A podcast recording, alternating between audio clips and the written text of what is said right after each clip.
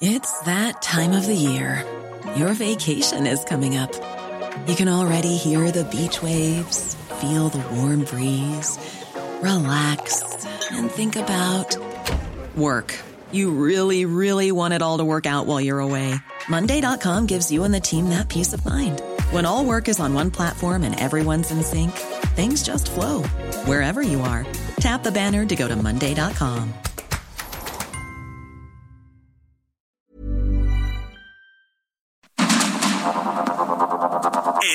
Media Group presenta Sergio Sarmiento y Lupita Juárez. Información veraz y oportuna con un toque personal y humano. Por el Heraldo Radio, donde la H suena y ahora también se escucha.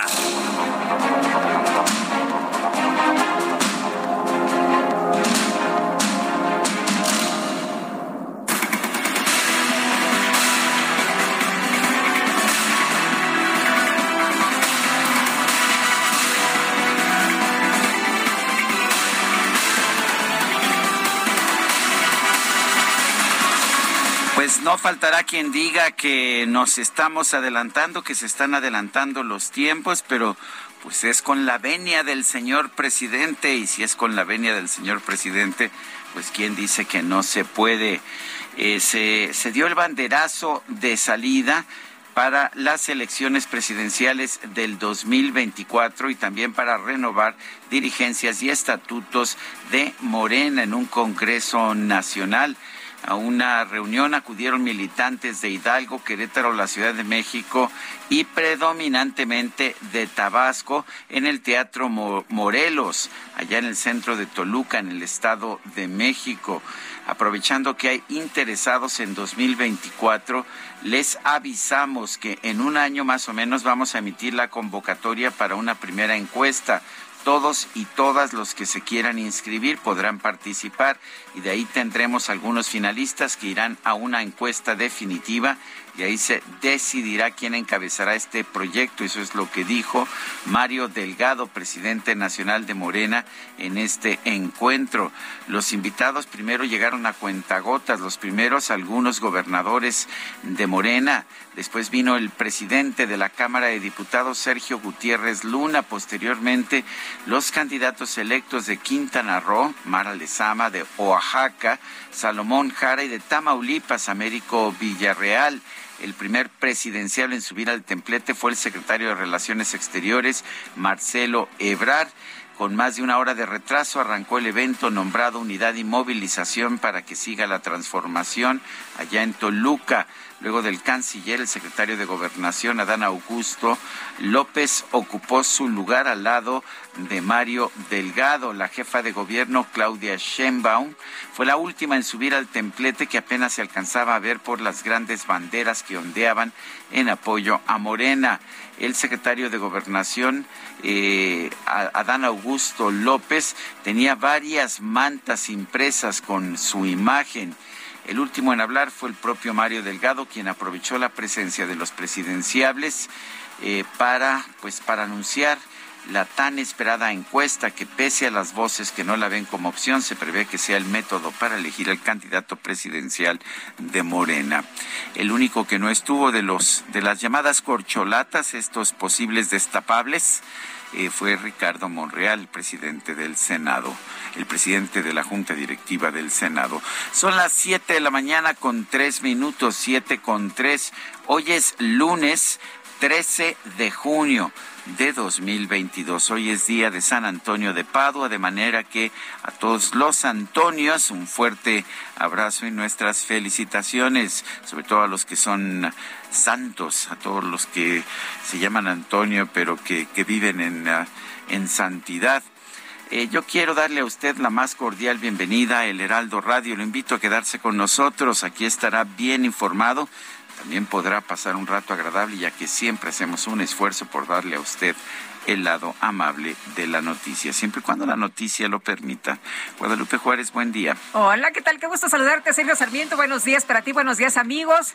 Buen inicio de semana y gracias por estar ya con nosotros. Pues, ¿cómo iba a ir?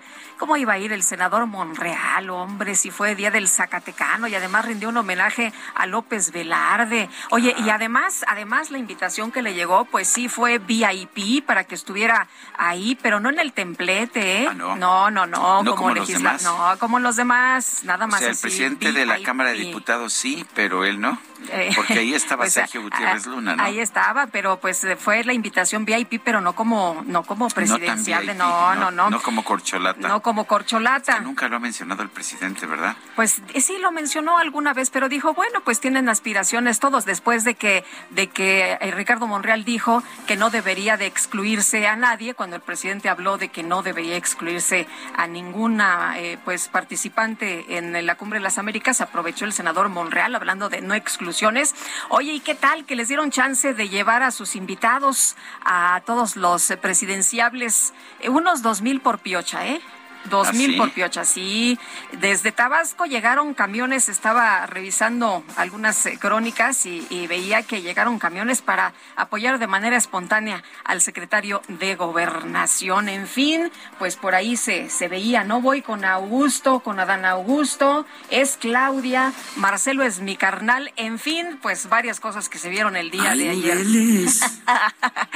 Pues eh, parece, parece que sí. Es lo que piden, ¿eh? Por cierto, Ebrard lo que pide es que esté nivelado, que esté el suelo parejo, porque se habla de un evento de unidad.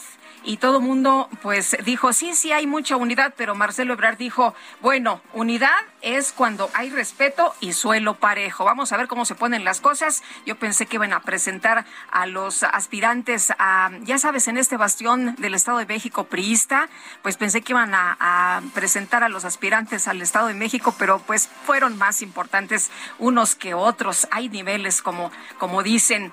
Bueno, y el día de ayer, ¿qué tal la granizada? ¿Cómo le fue? Muchas gracias a todos ustedes por mandarnos sus eh, imágenes, Miriam Nosti y muchas otras personas más que estuvieron compartiendo sus imágenes el día de ayer después de esta tormenta que sorprendió a muchos. Se veían las nubes muy, muy negras, pero nadie esperaba una granizada de esta magnitud. Bueno, estuvo tan duro que en pocos minutos eh, hubo por ahí una techumbre que no resistió y se desplomó. Tuvieron que desalojarse de una tienda 200 personas. Una de ellas se resbaló, se lastimó la clavícula y tuvo que ser eh, hospitalizada. Se confirmó una fractura. No sé si usted estuvo por ahí en el tránsito. Muchos de nuestros amigos nos mandaban fotografías diciendo que de plano se habían tenido que parar y ponerlas intermitentes porque no habían podido circular más. Eh, personas que nos estuvieron mandando las fotos afuera de sus eh, casas donde se veían estas calles completas llenas de, pues prácticamente de blanco. Algunos, ya sabes cómo son ingeniosos, aprovecharon para hacer hasta muñequitos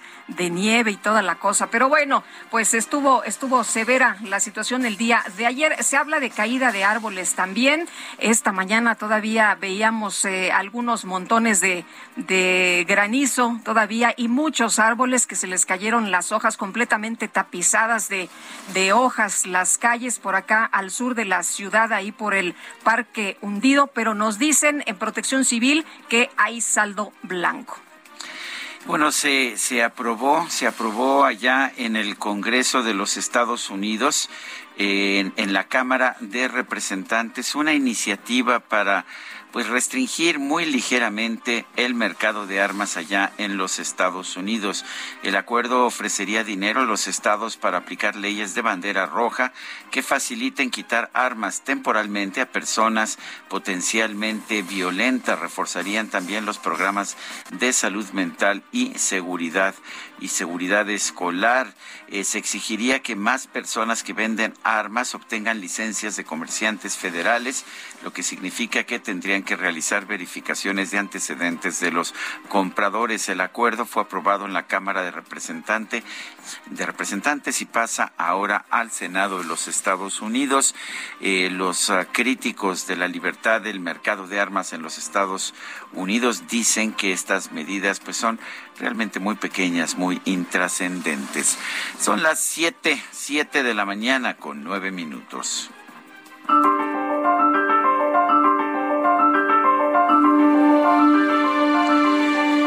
Y vamos a la frase del día, la pronunció el presidente Andrés Manuel López Obrador el 23 de mayo de 2019.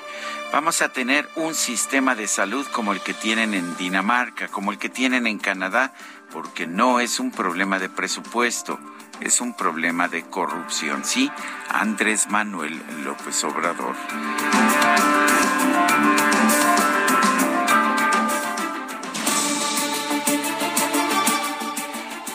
Las preguntas, ya sabe usted que nos gusta preguntar a mucha gente que nos escucha, le gusta responder a nuestras preguntas. El viernes pasado, 10 de junio, preguntamos, ¿piensa usted que ha mejorado el sistema de salud pública en este gobierno?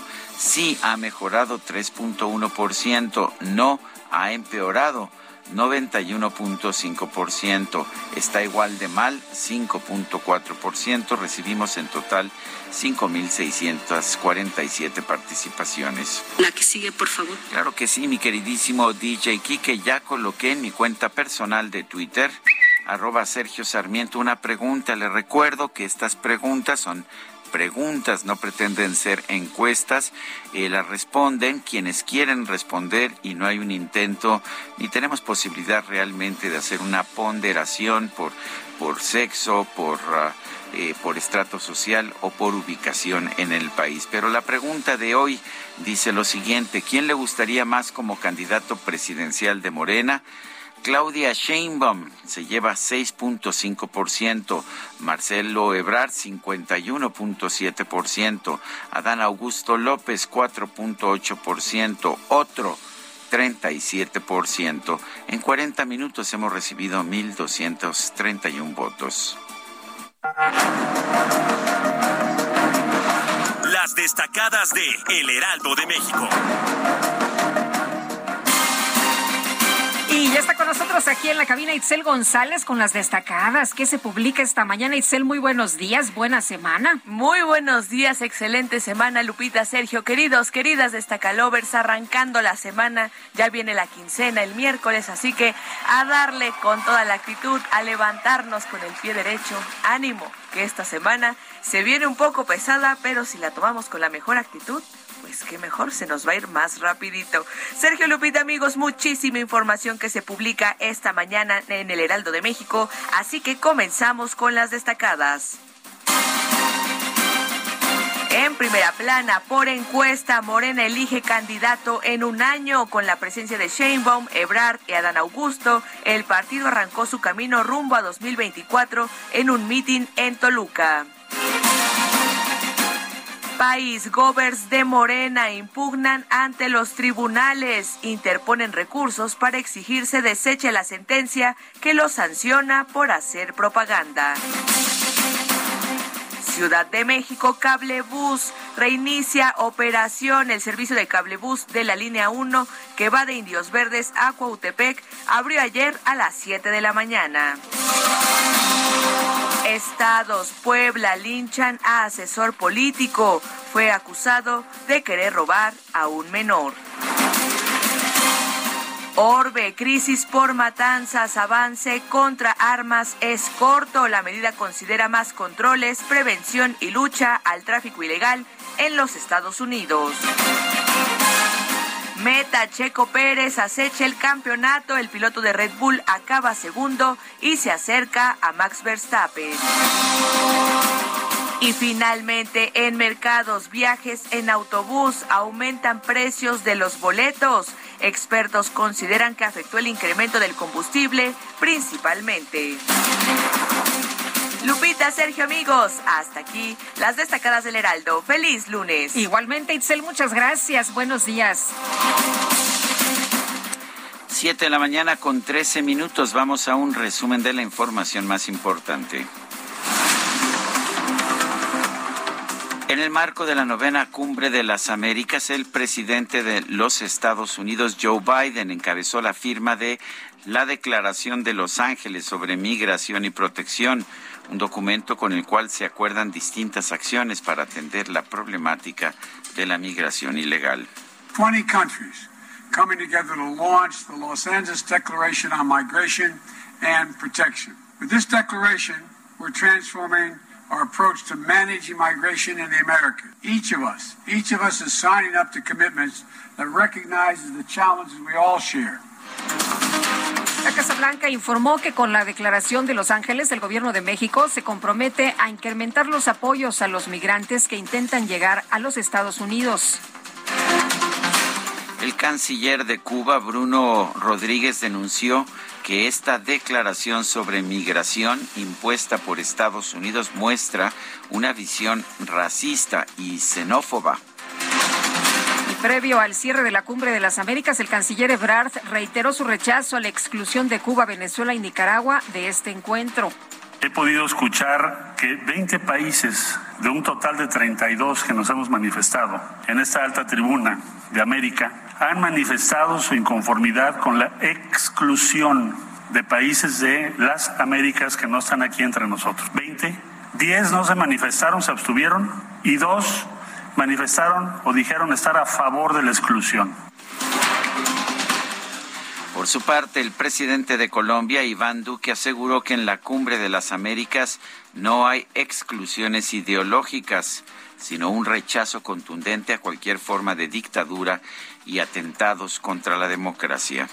Que aquí no hay exclusiones ideológicas. Aquí hay un rechazo contundente, preclaro, a cualquier forma de dictadura y de atentado contra la estructura democrática de nuestras naciones. No caigamos en las falsas narrativas, presidentes y primeros ministros. Nuestra región no se divide entre izquierda y derecha, ni entre progresistas y conservadores. Aquí hay es una clara diferenciación entre quienes somos demócratas y quienes son autócratas. Por otro lado, el secretario de Relaciones Exteriores acudió a una universidad de Los Ángeles, California, para presentar la estrategia del gobierno federal para aplicar el programa Jóvenes Construyendo el Futuro en los Estados Unidos. Hoy arrancamos. Ya se vuelven, llega, llegan jóvenes construyendo el futuro a los Estados Unidos. Empezamos en Los Ángeles porque es la comunidad mexicana más grande de Estados Unidos.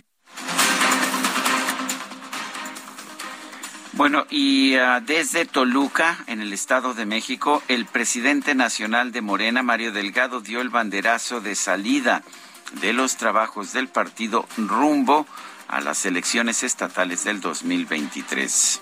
En un año más o menos vamos a emitir la convocatoria para una primera encuesta. Todas y todos los que se quieran inscribir podrán participar. Y de ahí tendremos algunos finalistas que irán a una encuesta definitiva. Y ahí se decidirá quién encabezará este proyecto.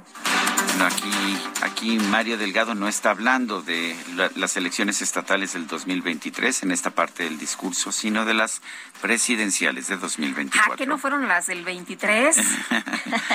no, Fer. Ay, ay, ay. Oye, dice que todas y todos los que quieran inscribirse, pues van a poder participar, pero hay algunos que no creen en las encuestas, ¿no? Que dicen que las encuestas, pues no han sido muy buenas en otras ocasiones y no confían en ellas. Bueno, al evento acudieron tres aspirantes a la candidatura presidencial de Morena, la jefa de gobierno de la Ciudad de México, Claudia Sheinbaum, el secretario de Relaciones Exteriores, Marcelo Ebrard, y el secretario de Gobernación, Adán Augusto López, con todo y los invitados, por supuesto. A través de Facebook, el coordinador de Morena en el Senado, Ricardo Monreal, compartió una imagen en la que se presenta como un candidato real para la contienda presidencial de 2024. Denunció que la encuesta es un método desgastado para elegir a los abanderados de Morena. Bueno, y por otra parte, el líder nacional del PRI, Alejandro Moreno, aseguró que la coalición opositora Va por México trabaja estrechamente rumbo a las elecciones del 2023, a pesar de los ataques de Morena y del gobierno federal. Fíjate, vamos a ganar. En los resultados que tenemos, vamos trabajando, vamos a ganar, vamos a construir la coalición. En Coahuila, en la elección del 2020, le ganamos 16-0 a Morena, le ganamos los 16 distritos locales, vamos trabajando fuerte en el Edomex, hay una militancia vigorosa, fuerte, sólida, así que vamos a enfrentar bien el 23 para llegar sólidos. Siete expresidentes del PRI, así como el coordinador del partido en el Senado, Miguel Ángel Osorio Chong, solicitaron una reunión con el dirigente nacional del partido, Alejandro Moreno, a fin de analizar los resultados de las elecciones del pasado 5 de junio. Bueno, y ya les dijo que sí, como no, que con mucho gusto los recibe este martes. El diputado federal de Movimiento Ciudadano, Salomón Chertorivsky, anunció que su partido no tiene intenciones de sumarse a la alianza opositora Va por México para las elecciones de 2023 ni de 2024 con claridad es que la alianza no le ha servido a los partidos para ganar votos. Quiero insistir, ese es nuestro análisis, nuestro entender. Durante su gira de este fin de semana, el presidente López Obrador supervisó los trabajos de rehabilitación de la refinería de Minatitlán, Veracruz, así como la modernización del puerto de Coatzacoalcos. Amigas, amigos de Coatzacoalcos, me da mucho gusto estar en Coatza, que está conmemorando 500 años de su fundación. Este puerto con tanta historia, con tanta cultura. Ayer comentaba yo en Salina Cruz que este proyecto ha sido un sueño por siglos, no solo por décadas.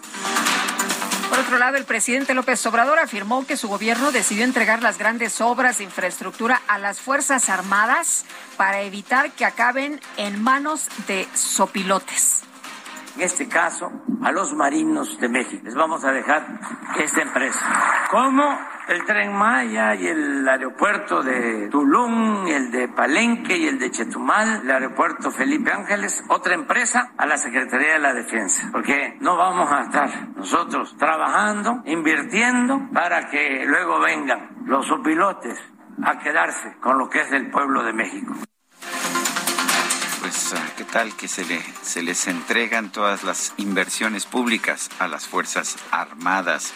¿Quién hubiera dicho que un gobierno de izquierda iba a militarizar hasta la inversión pública?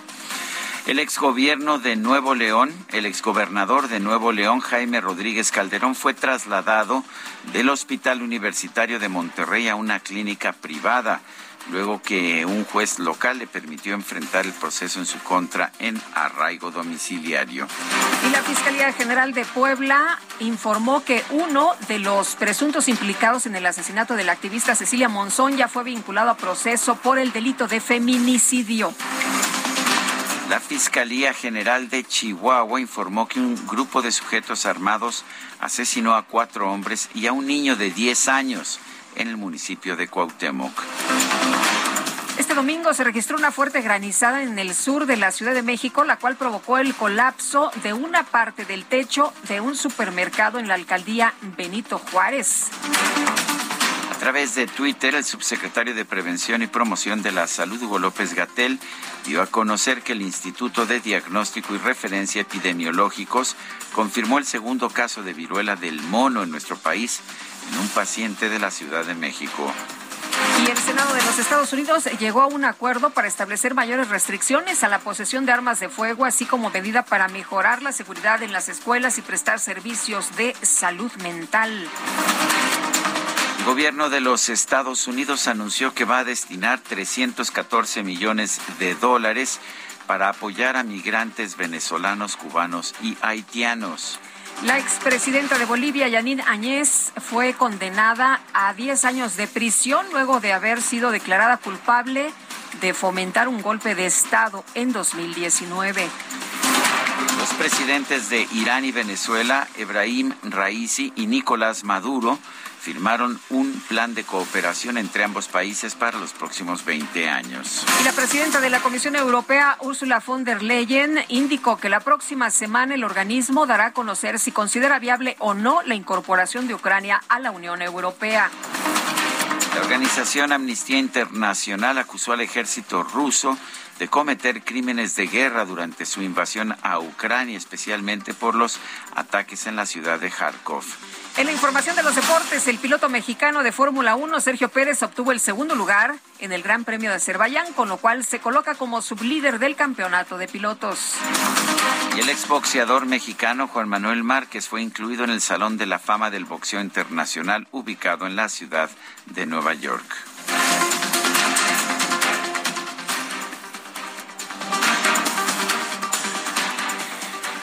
Son las 7 de la mañana, 7 de la mañana con 24 minutos. Quiero recordarle a usted nuestro número para que nos mande mensajes de WhatsApp. Es el 55 20 10 96 47. Repito, 55 20 10 96 47.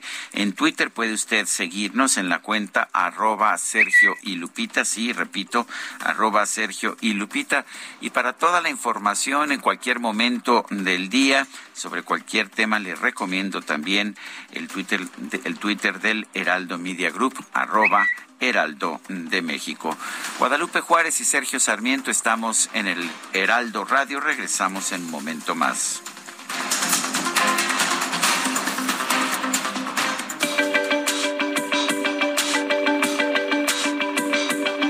Sergio Sarmiento y Lupita Juárez quieren conocer tu opinión, tus comentarios o simplemente envía un saludo para hacer más cálida esta mañana.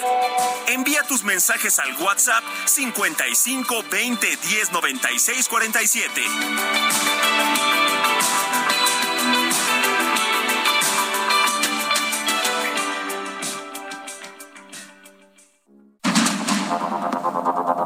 Continuamos con Sergio Sarmiento y Lupita Juárez por el Heraldo Radio.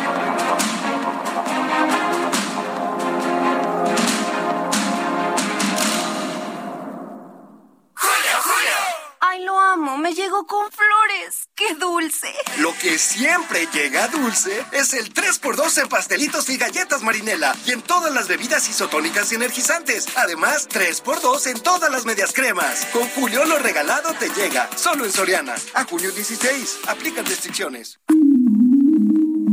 El 13 de junio se conmemora el Día Internacional de la Sensibilización sobre el Albinismo, un trastorno raro, no contagioso, hereditario y congénito. En casi todos los tipos de albinismo, ambos progenitores deben ser portadores del gen para transmitirlo, aunque ellos no lo presenten. Se da en ambos sexos, es independiente del origen étnico y aparece en todos los países del mundo. Se caracteriza por la ausencia de pigmentación en la piel, el cabello y los ojos, lo cual causa sensibilidad al sol y a la luz intensa. Lo anterior hace que casi todas las personas con albinismo padezcan deficiencias visuales y sean propensas a sufrir cáncer de piel. Las personas con albinismo son discriminadas en muchas partes del mundo, son víctima de la ignorancia de la sociedad e incluso de la comunidad médica. Su apariencia ha dado lugar a falsas creencias y actitudes supersticiosas, fomentando así su marginación y exclusión social.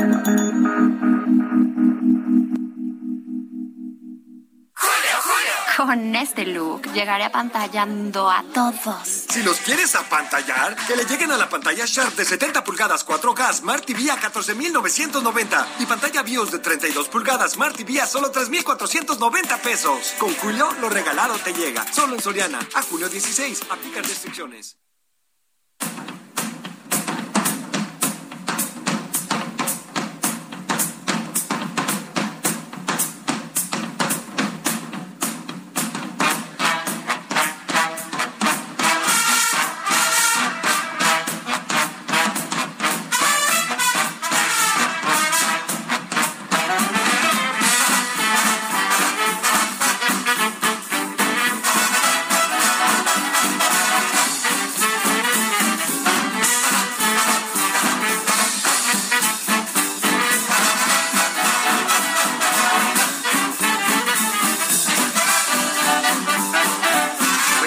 Ahora sí, Guadalupe, vamos a bailar, pero a la antigüita, si te parece. Me parece muy bien. Yo, la verdad, estos pasos, Sergio, necesito una pista muy, muy grande.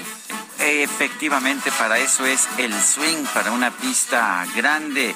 ¿Te parece que escuchemos hoy a Benny Goodman? Benny Goodman, el clarinetista, el director de las Big Band Jazzes, el rey del swing le llamaban, falleció en Nueva York el 13 de junio de 1986. Y si te gusta que lo escuchemos, ¿te parece que empecemos con esta clásica? Sing, sing, sing, canta, canta, canta. Hay fuego en la pista. Háganse a un lado, háganse a un lado porque ahí vamos. Enséñale al sol cómo se debe de brillar. El sol. Oye, así le dijo Adán Augusto López citando un poema de Pellicer al presidente. El sol y nosotros giramos a su alrededor. ¿Qué tal, eh? Bueno, pues vámonos a los mensajes esta mañana. Nos dice Isaura García, buenos días y el mejor inicio de semana a todos y en especial a nuestros queridos Lupita Juárez y Sergio Sarmiento, el mejor e histórico fin de semana en el automovilismo mexicano. Daniel Suárez hizo historia en NASCAR, carrerón de Checo Pérez y Roberto González en Le Mans 24. Dice, dice otra persona, buenos días Sergio Lupita, quiero felicitar a la Policía Militar del Hospital Central Militar que encontraron y me entregaron mi teléfono celular que extravié en uno de sus estacionamientos. Soy Isa López del Estado de México. Y muy buenos días, Sergio Lupita. Ayer en YouTube estuvieron entrevistando al papá de Checo Pérez y dijo que va por la presidencia y habla mucho de su amistad con Carlos Slim y AMLO. Una cosa es Checo Pérez, pero por favor, el señor que se dedique a promotor de pilotos de autos, ¿no? Bueno, también tiene sus aspiraciones, ¿no? Y ya Mario Delgado dijo, pues que todos los que quieran se pueden apuntar.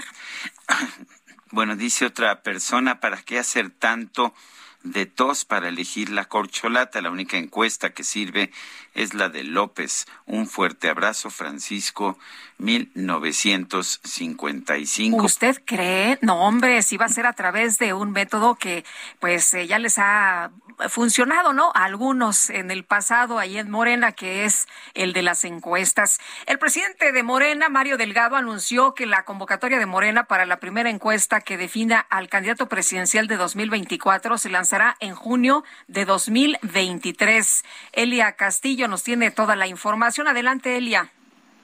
Muy buenos días, Lupita, Sergio, los saludo con gusto.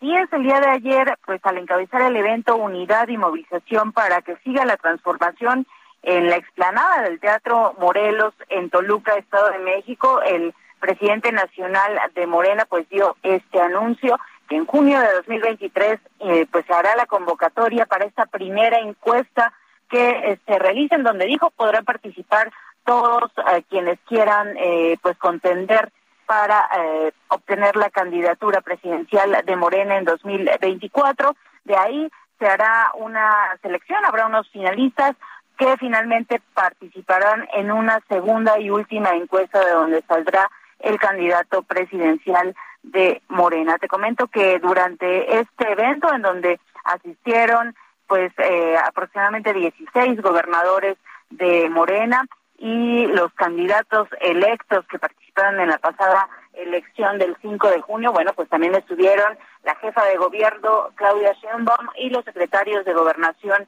Adán Augusto López y de Relaciones Exteriores Marcelo Ebrard.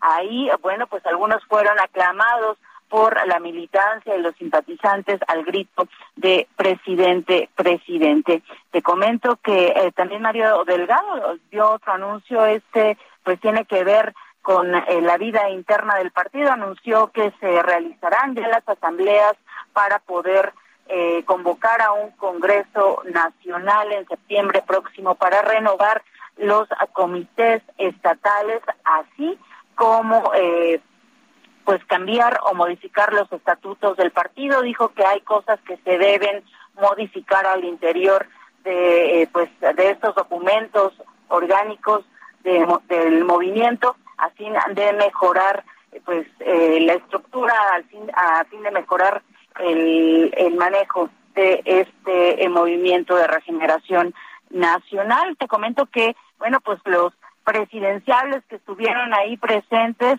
eh, se unieron o coincidieron en llamar a la unidad a la militancia y bueno el secretario de relaciones exteriores dijo que la unidad se logra con el piso parejo o logrando un piso parejo justamente en esta contienda por la candidatura presidencial de 2024. Esto fue parte de lo que ocurrió el día de ayer en Toluca, Estado de México, en donde, llegaron militantes de toda la República, principalmente de, Tabasco, en apoyo al secretario de Gobernación, Adán Augusto López. Incluso se pudieron ver espectaculares en la capital del estado, en el Estado de México, en donde, eh, pues, en apoyo justamente a al secretario en su carrera a la, a, la, a la presidencia de la República o a la candidatura. Sin embargo, dijo que no está nada dicho y tomará su decisión justamente en un año cuando se lance esta convocatoria para participar en la primera encuesta de Morena.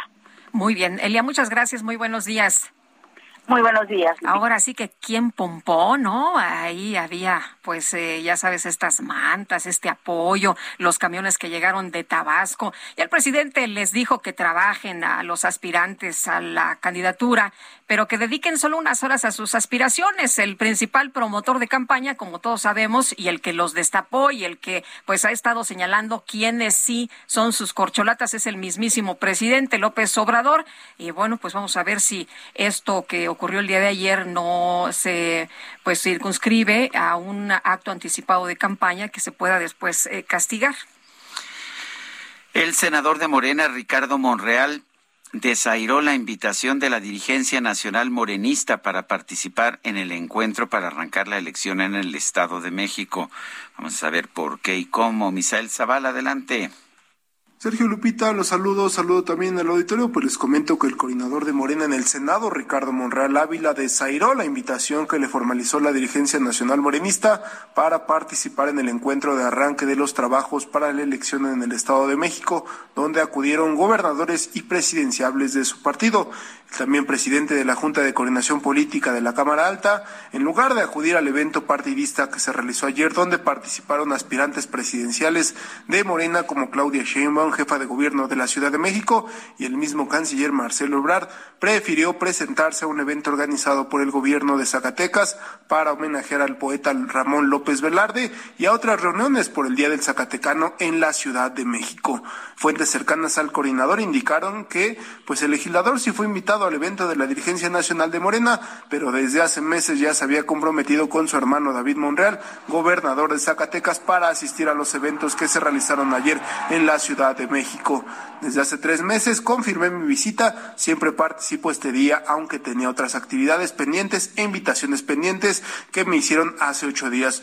Ustedes deben de entender y todos deben de entenderme, no podría perderme la cita con López Velarde y aquí estoy puntual a la cita, fue lo que dijo el senador Monreal. Más temprano, el legislador asistió a un evento organizado por el gobierno de Zacatecas en la Ciudad de México, donde indicó que fue invitado al evento, pero tenía que asistir a una reunión a la Casa del Zacatecano en la Ciudad de México, a la cual ya se había comprometido.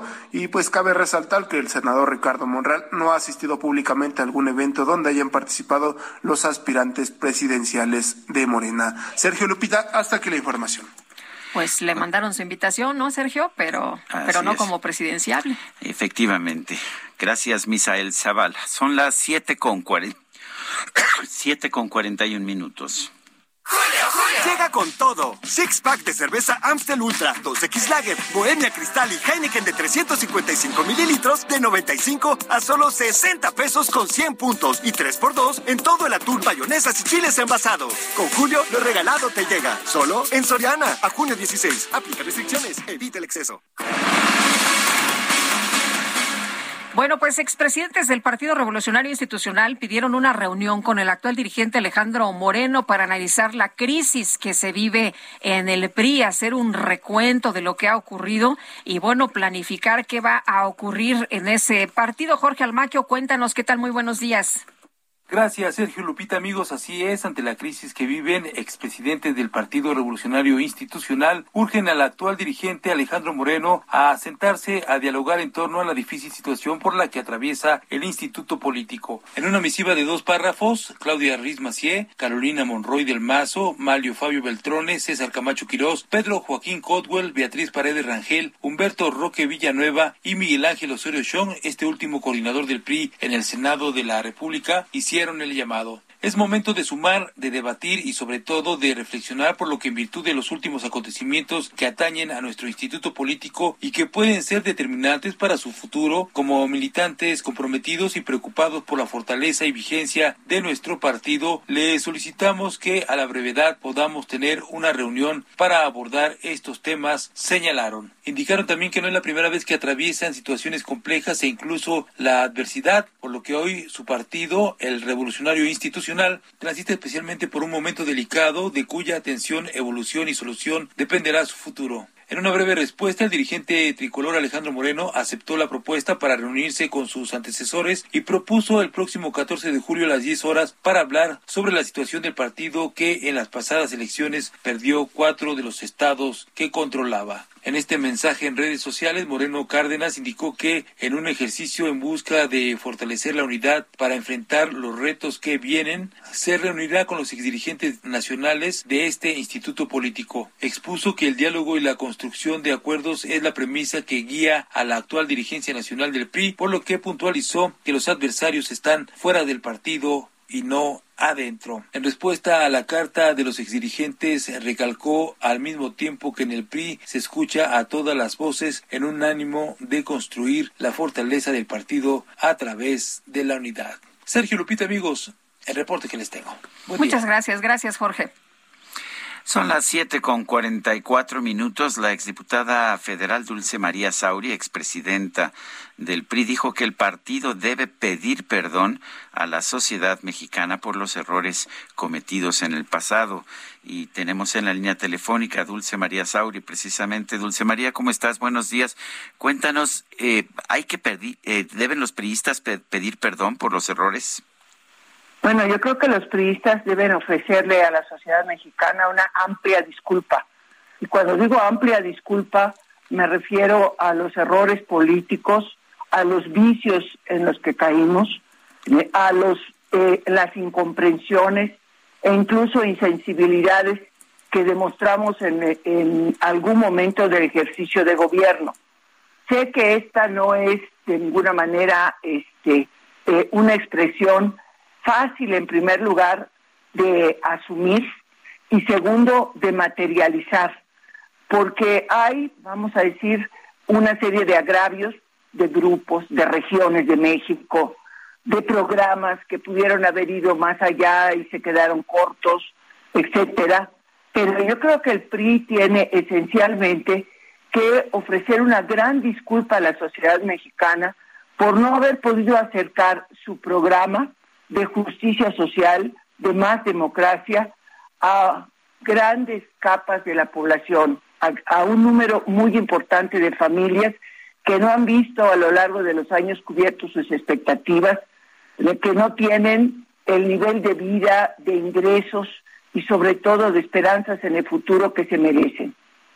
Eh, Dulce María, debe renunciar Alejandro Moreno a la presidencia del partido para eh, a, partir de ese momento pues eh, armar cosas distintas en el revolucionario institucional y que se vea de manera distinta al partido? A ver, yo no pongo en primer lugar eh, la renuncia o la separación de la dirigencia cuando hay una crisis, vamos a decir, o una situación delicada, en este caso extremadamente delicada porque lo más importante desde mi perspectiva es que el PRI tenga proyecto de futuro y construya una narrativa en torno a ese proyecto. De poco sirve cambiar la dirigencia si quien llegue eh, no va a contar con esa, vamos a decir, ese asidero, esa orientación, ese mapa de ruta que permita transitar en primer lugar el 2023 y e inmediatamente después el 2024. Estamos hablando de un continuo que se inició el pasado 5 de junio. No lo podemos separar.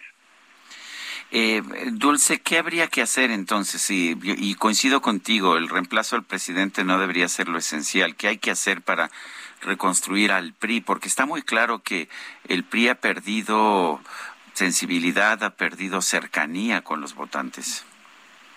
Bueno, en primer, eh, primerísimo término, reconocer que tenemos una situación muy delicada. Podemos ponerle el adjetivo crítica, por ejemplo, lo, uso conscientemente.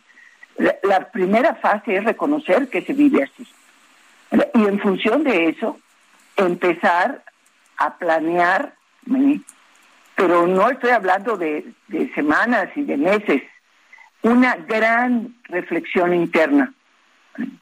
Eh, yo digo que esa gran reflexión interna que en el caso del 2000 culminó en la Asamblea Nacional de 2001, o cuando perdimos la presidencia recientemente en 2018, culminó eh, varios meses después, a principios de 2019, antes del proceso interno para renovar la dirigencia, han sido lo que ha permitido al PRI transitar. Sin embargo, cuando llegan las nuevas dirigencias, me refiero al 2002, me refiero también al 2019, pierde empuje ese compromiso con las decisiones colegiadas, con la construcción de una perspectiva común para enfrentar los nuevos tiempos. El PRI como partido histórico siempre tiene la tentación de jalar su vista hacia el pasado, en una especie de nostalgia por lo que fuimos. Aún teniendo la posibilidad de serlo, como sucedió en 2012, no podemos regresar al pasado. Hay que ver hacia adelante y también reconocer que la sociedad mexicana, las familias mexicanas, no son eh, ni tienen las mismas expectativas de las del 2000, ni siquiera de las del 2018. Y en función de ello tenemos que dar una respuesta. Dulce María, el presidente López Obrador, pues parece que anda muy eh, eh, también eh, atento de lo que pasa en el PRI, de lo que pasa en la oposición, y no le gusta esta alianza del PRI con el PAN. ¿Tú coincides en que se debe disolver?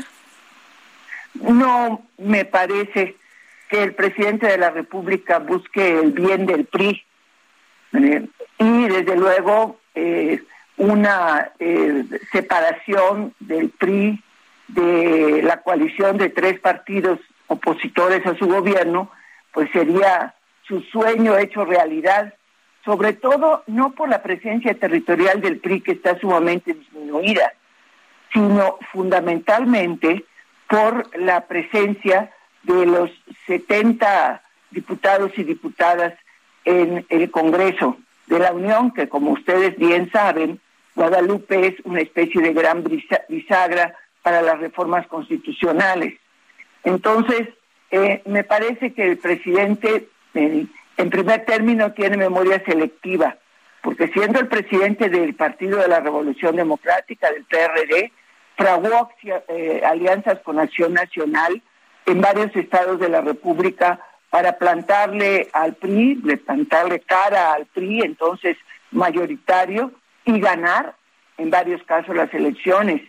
Y desde luego, por no hablar de la gran alianza opositora que se formó en 1997 cuando el PRI fue desplazado como mayoría absoluta en la Cámara de Diputados.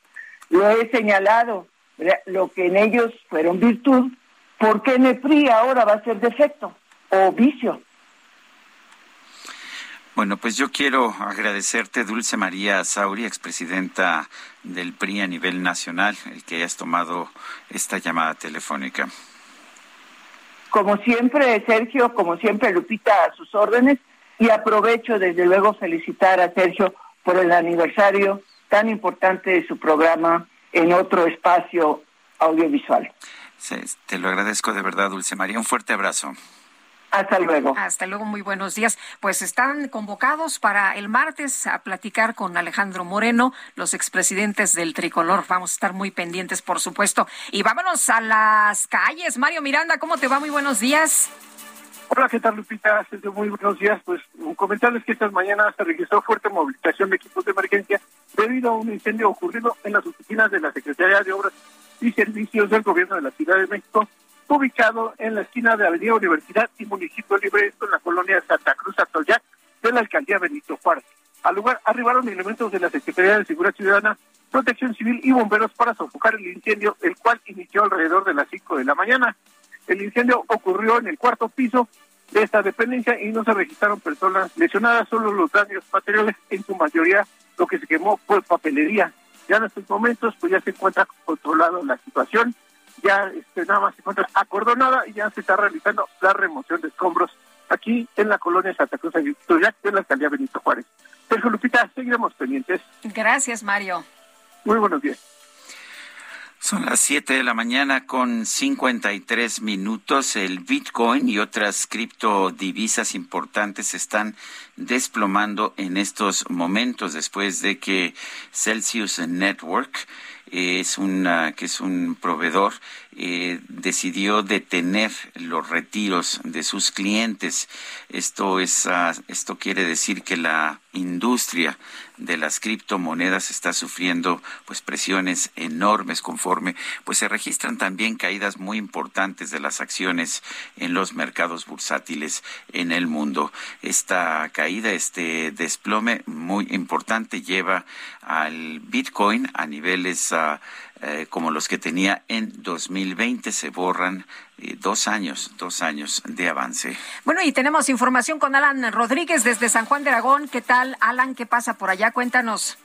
Sergio Lupita, muy buenos días. Esta mañana Calzada San Juan de Aragón, el eje 5 norte ya presenta algunos asentamientos para todas las personas que circulan entre Calzada de Eduardo Molina hasta la zona de Ferrocarril Hidalgo. En el sentido contrario, desde la zona del metro Martín Carrera hasta la zona de Loreto Favela. Tenemos ligeros asentamientos, sin embargo, estos son solamente por el cambio de luces del semáforo. En donde ya tenemos algunos asentamientos es en Gran Canal, a partir de la zona de San Juan de Aragón y hasta el cruce con circuito interior. Sin embargo, avanza constantemente. Por lo pronto, el reporte que tenemos. Gracias, Alan.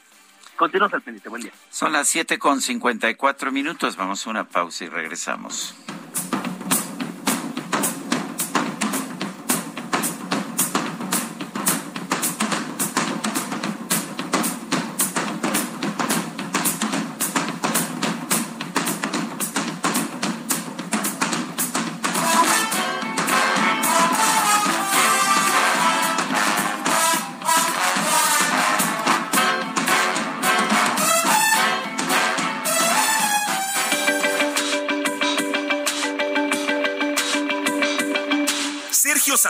Lupita Juárez quieren conocer tu opinión, tus comentarios o simplemente envía un saludo para hacer más cálida esta mañana.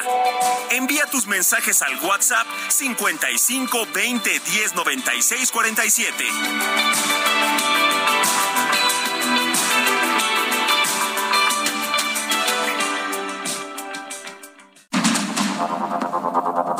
Continuamos con Sergio Sarmiento y Lupita Juárez por el Heraldo Radio.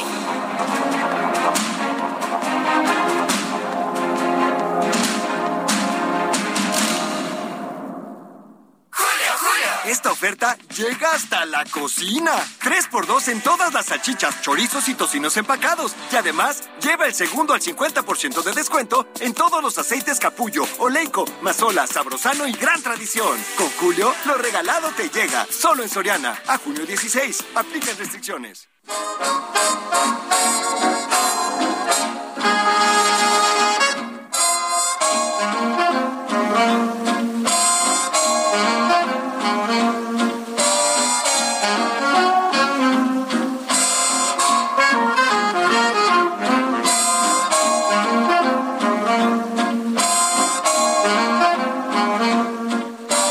Guadalupe que allá por los años 30 había un salón de baile muy famoso en Harlem, en la ciudad de Nueva York. Se llamaba el Savoy Ballroom.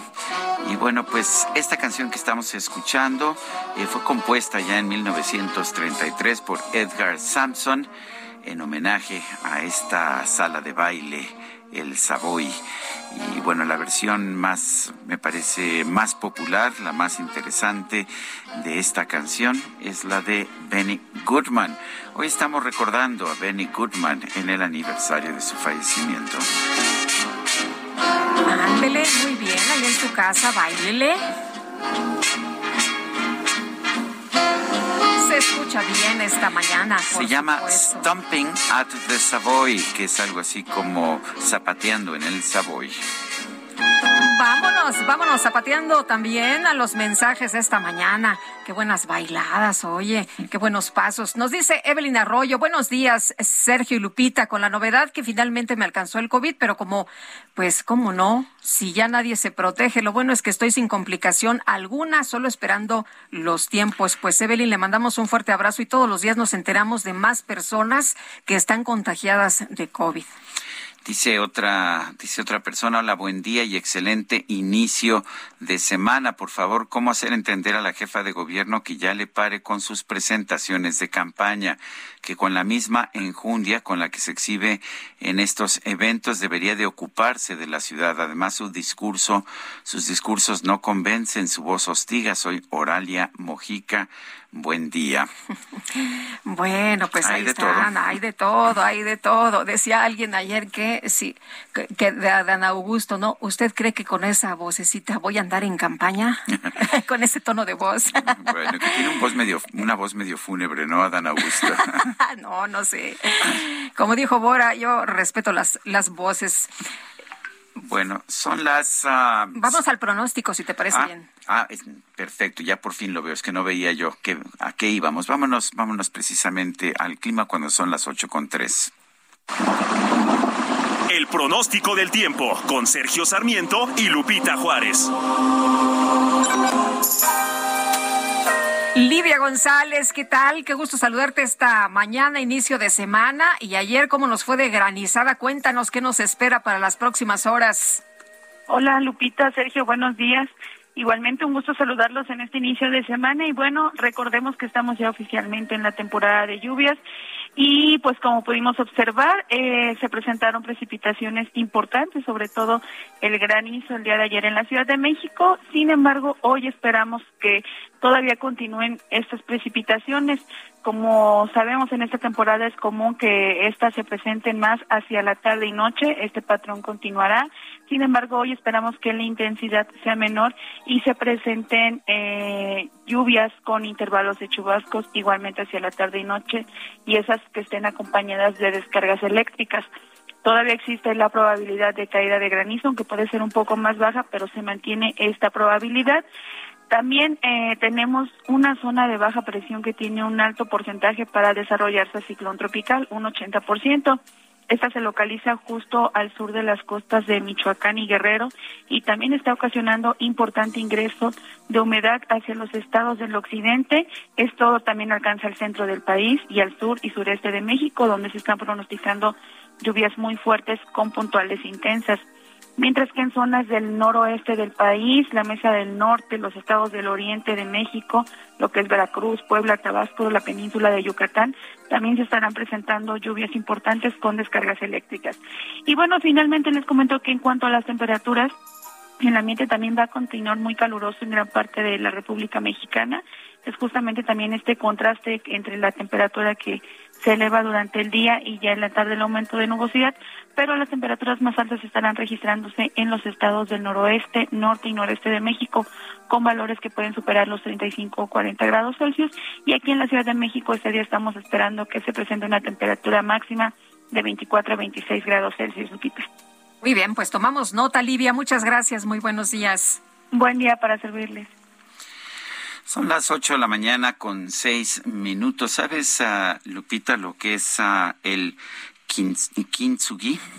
No, no sé. Es un arte, es un arte oriental, japonés y chino, en que cuando se rompe una cerámica, una tacita, una, una, cosa de cerámica, se no recordaba el nombre, pero se hace como un parchado en oro. Así es. que es más valioso todavía que la pieza antes de antes de que sea corregida. Te, recuerda la experiencia, ¿no? Eso es. Así es. Efectivamente. Bueno, pues este sábado pasado fui a la presentación de, de un libro de poemas de una joven mexicana, Isela Vaz. Se llama Retrato frente a la sombra. Uno de los poemas eh, se llama precisamente Kintsugi o Kintsugi eh, y dice lo siguiente, habla un poco de, de lo que es. Esta es una chica que tiene pues que tiene un problema o que tiene problemas de discapacidad, que ha sido objeto de no sé cuántas operaciones, que ha tenido una madre que la cuida, que pues que siempre ha hecho esfuerzos porque esté bien. Y, Y dice esto, este, este poema.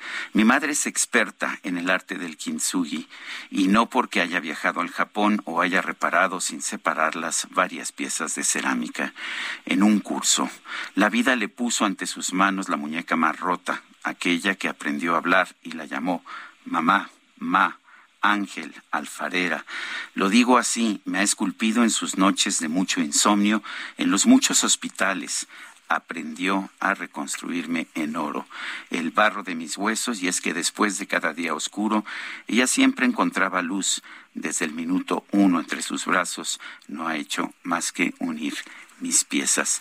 Kintsugi se llama este poema de la joven Isela Vaz. Me dio mucho gusto acudir a la presentación, que hubiera mucha gente que vendiera muchos libros. Yo compré cinco, eh, Guadalupe, y como homenaje pues a este, a este arte de reconstruir el cuerpo de una niña rota eh, que ahora en la poesía eh, nos qué, qué bonito lo plasmó. Sí, ¿verdad? Me gustó mucho. Este, traigo, traigo cinco libros, ya sabe usted, hay que venir, hay que mandarnos un mensaje por WhatsApp eh, y venir a recogerlos eh, en los horarios en que está nuestro equipo, ya le avisará nuestro equipo, creo que, bueno, eh, nuestro equipo les avisará de los horarios, pero el número de WhatsApp para estos cinco libros, Retrato frente a la sombra de Isela Vaz, es el 55 20 10 96 47. Y felicidades a esta chica, Isela Vaz.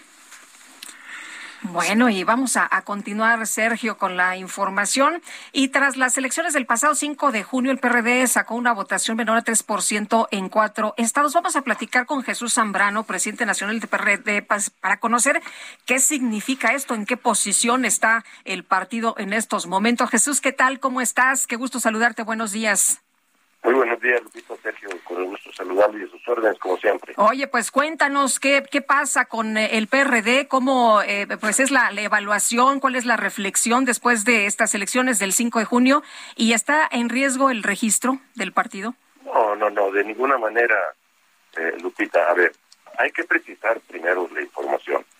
No es verdad que hayamos quedado por debajo del 3% en cuatro estados de la República en las elecciones del pasado 5 de junio. Al contrario, por ejemplo, estamos abajo del 3%, dos y cachito en Durango y hoy estamos arriba del 3% y vamos a gobernar siete municipios como resultado de esas elecciones. Un, un partido en, en, riesgo de perder el registro, como se dice, pues no tiene estos resultados. El único estado en donde perdimos teniéndolo el, eh, lo que le llaman el registro local, porque en realidad es un registro nacional, en donde quedamos por debajo del 3%, habiendo estado por encima del mismo número, es en el estado de Hidalgo, pero en Oaxaca, Aguascalientes y Quintana Roo, nosotros tuvimos junto con Durango cuatro estados en donde obtuvimos votaciones arriba del 3%. En Tamaulipas no logramos alcanzar el 3%, tampoco lo teníamos desde el 2015, hace siete años, que en Tamaulipas no hemos podido remontar esta preocupante situación. Crecimos en la votación y en el porcentaje en Tamaulipas en esta última, sí, pero no rebasamos el 3%, entonces no estamos ante ese riesgo. Y el PRD, pues obviamente que está obligado a tomar una serie de medidas que estamos empeñados en ello, como lo estamos haciendo en otros estados de la República, de reorganización, para salir mucho más fuertes e integrarnos o seguir siendo parte integrante de la coalición. En el Estado de México y en Coahuila estamos ya preparándonos para eh, participar en las elecciones del próximo año 23 y desde luego vamos a arrancar como lo anunciamos la semana pasada junto con la coalición, los trabajos para las elecciones presidenciales eh, del 2024, las elecciones generales que va a haber, porque en realidad van a ser elecciones generales en el 2024, y ahí va a estar el PRD, y vamos a, a recuperar nuestra fortaleza. Ciertamente nos han faltado una serie de actividades que nos permitan elevar nuestro porcentaje de votación, no estamos conformes con ello, estamos haciendo un balance muy profundo revisando en qué fallamos, dónde debemos reforzar nuestro trabajo. Seguimos eh, lo que se podría llamar así padeciendo el efecto popote de que los efectos de que los perdón los partidos más grandes de la coalición en unas partes del PRI en otras es el PAN nos uh, chupen por así decirlo los votos de un electorado que vota por, por quien ve más uh, fuerte pero incluso en el estado de Hidalgo donde caímos por debajo del 3% por esta misma situación ahí hace dos años el PRD sacó muchos más votos que el PAN, eh, casi los mismos que Morena. Ganamos 11 municipios, mientras que Morena ganó 6, el PAN 8 en el estado de Hidalgo. Y seguimos gobernándolos. Entonces, ahí estamos con potencialidades eh, que son nuestra base para el relanzamiento del PRD como proyecto político. El, ¿Hay, ¿Hay lugar para un partido como el PRD de una izquierda democrática, una, una socialdemocracia, cuando pues finalmente los votantes de la izquierda parecen estarse moviendo hacia, hacia una izquierda más radical y hacia las posiciones del presidente López Obrador? Lo que está en el gobierno, Sergio, eh, no es de ninguna manera izquierda. Ese es un proyecto autoritario, populista, que eh, está haciéndose dueño de los métodos más gangsteriles y más nocivos de la vieja época del partido de Estado antes de que ellos perdieran ya definitivamente el control de los órganos electorales con la reforma de 1996 hace 26 años. Y ahora eh, están eh, haciéndose eh, con un manejo de perverso de los programas sociales. Eh, y veamos los números. En estados como Oaxaca, por ejemplo, el 70% de los que fueron a votar fueron beneficiarios de los programas sociales, es decir, eh, eso de que la izquierda es una izquierda y, y el PRD pues está desdibujado, tenemos que eh, hacer ver claramente que el PRD ocupa el papel de una izquierda democrática, de una izquierda socialdemócrata, de una izquierda comprometida con los intereses de la gente y del desarrollo democrático del país. Y, tenemos que eh, asentar claramente, eh, fortalecer esta idea en el seno del electorado de nuestro país. Es un gran reto, sí, y ciertamente como aquellos, aunque no son de izquierda, siguen ah, levantándose como si verdaderamente fueran la izquierda del país, eh, tienen que tienen que hacerse un lado, están haciendo demasiado daño al país y por eso la necesidad misma de las alianzas amplias. Eh, Jesús, ¿van a hacer lo mismo que Morena con este gran despliegue? ¿Así también van a posicionarse rumbo al 23 y el 24?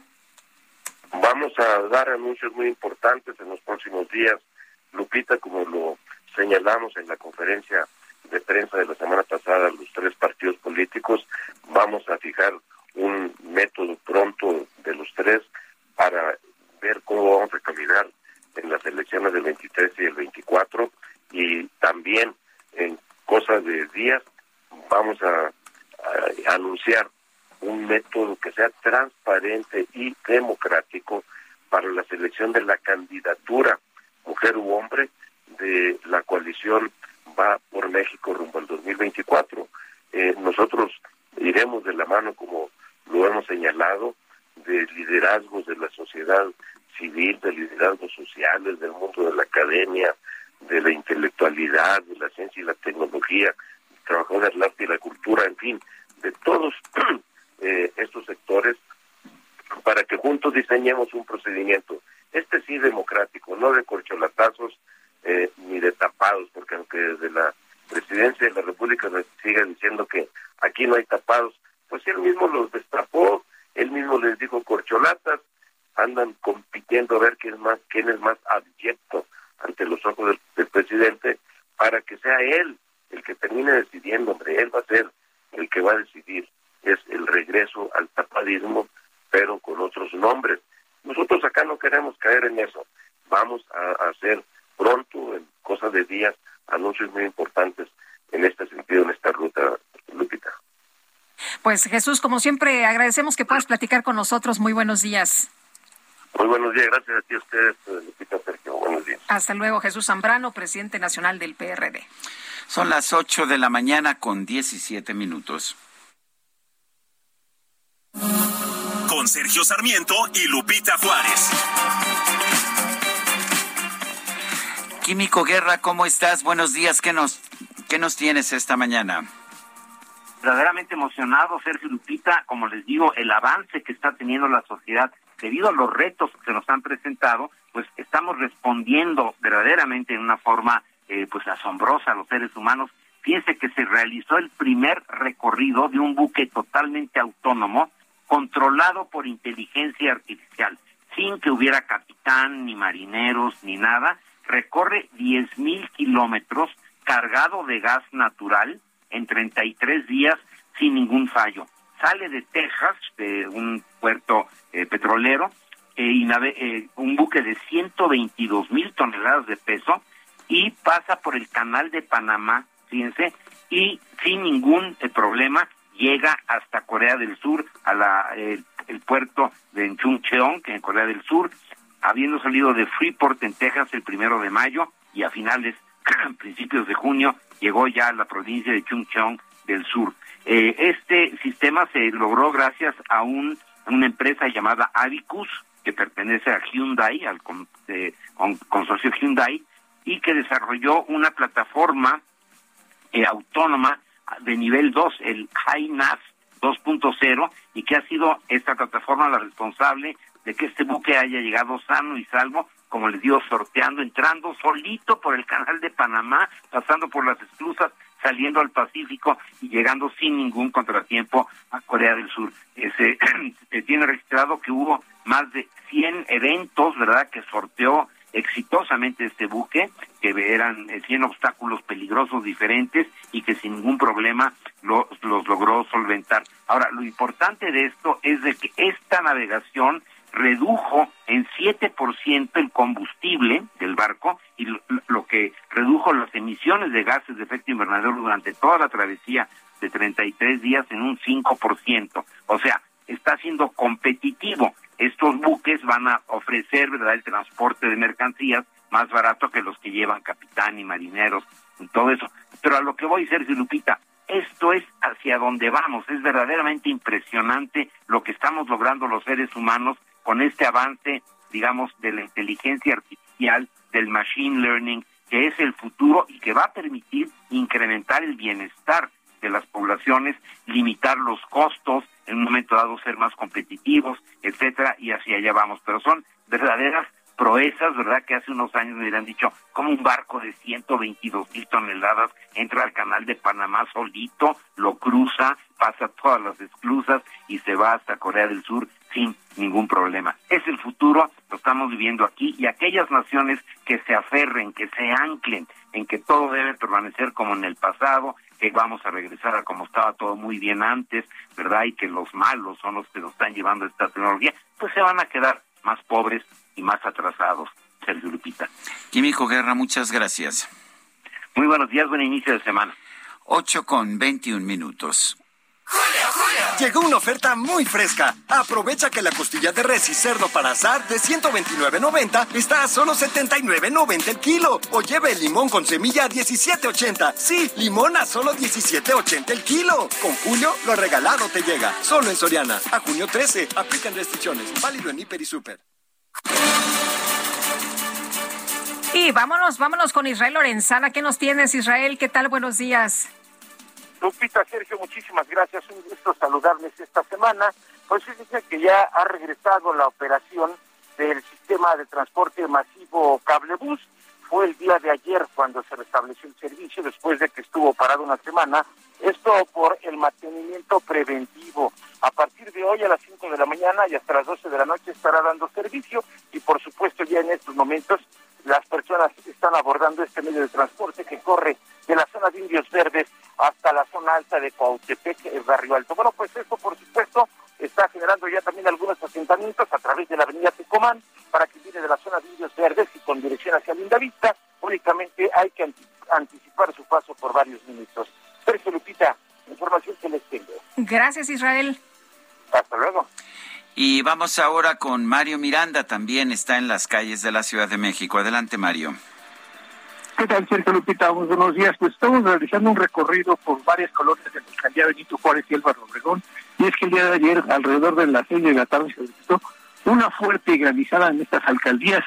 Hemos podido constatar que en la alcaldía Benito Juárez, pues varias colonias como es la del Valle, las los insurgentes están todavía tapizadas con granizo y con gran parte de hojas y varios árboles derribados.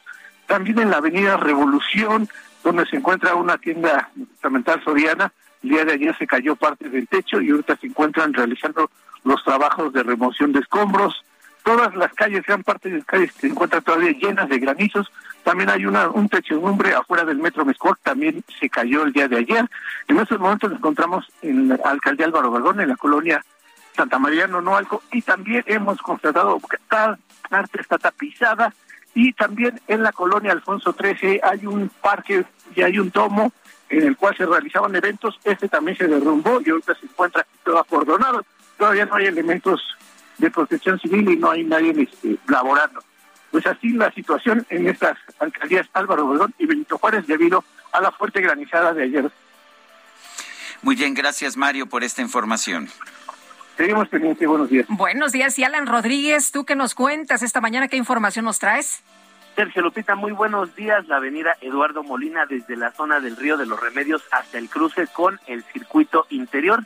Tenemos carga que avanza constantemente, sin embargo, superando este punto, comienzan los asentamientos hasta la zona de San Lázaro. En el sentido contrario, tenemos ligeros asentamientos, estos son por el cambio de luces del semáforo, a partir de la zona de circuito interior y hasta la zona de la avenida San Juan de Aragón. Eh, por otra parte, comentarles que el eje 3 norte, la avenida Noé, en su tramo a partir de la zona de Eduardo Molina y hasta la avenida de los insurgentes, tenemos bastante carga para que todos nuestros automovilistas, nuestros amigos automovilistas, lo tomen en consideración. Por lo pronto, el reporte que tenemos. Muy bien, Alan, gracias. Estamos al pendiente, buen día. Son las ocho con veinticuatro, vamos a una pausa y regresamos.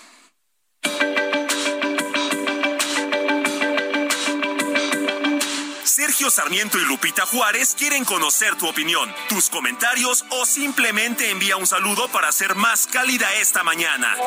Envía tus mensajes al WhatsApp 55 20 10 96 47.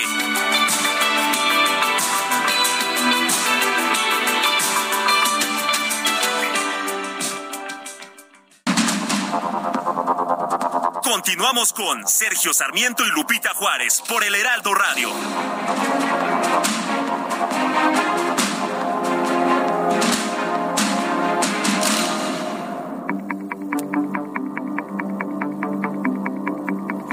Mate con Sergio Sarmiento.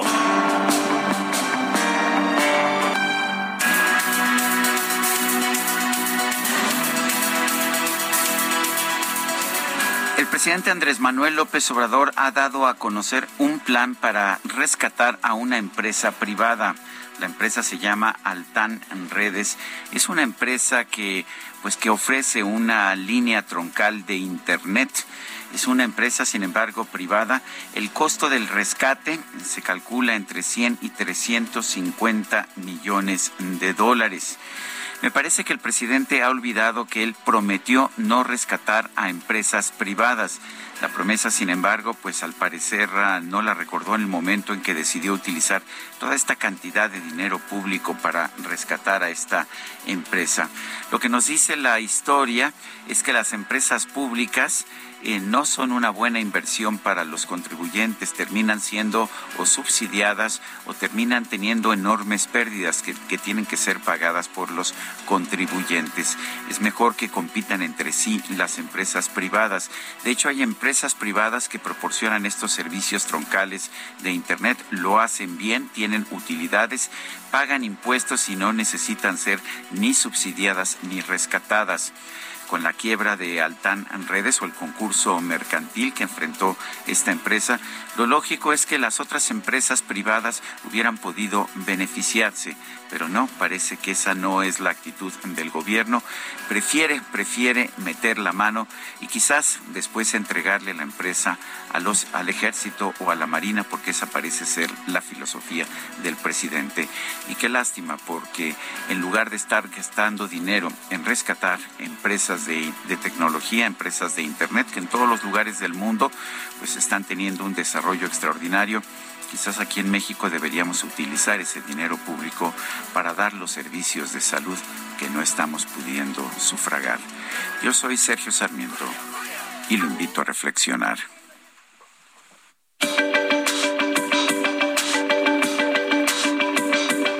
Para Sergio Sarmiento, tu opinión es importante. Escríbele a Twitter en arroba Sergio Sarmiento.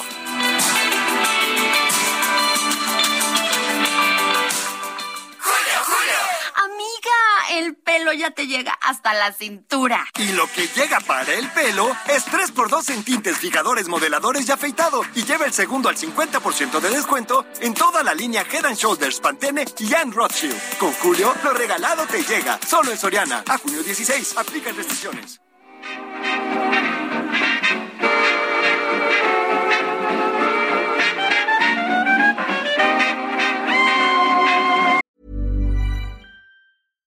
Ready to pop the question? The jewelers at BlueNile.com have got sparkle down to a science with beautiful lab grown diamonds worthy of your most brilliant moments. Their lab grown diamonds are independently graded and guaranteed identical to natural diamonds, and they're ready to ship to your door. Go to Bluenile.com and use promo code LISTEN to get $50 off your purchase of $500 or more. That's code LISTEN at Bluenile.com for $50 off. Bluenile.com code LISTEN.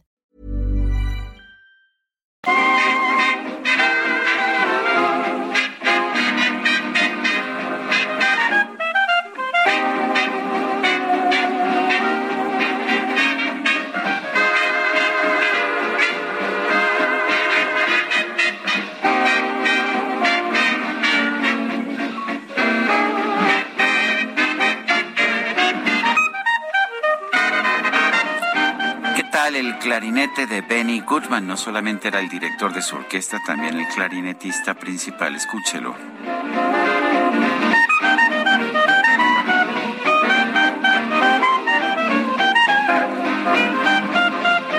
Sí, esto se llama Let's Dance. Vamos a bailar. Estamos escuchando a Benny Goodman.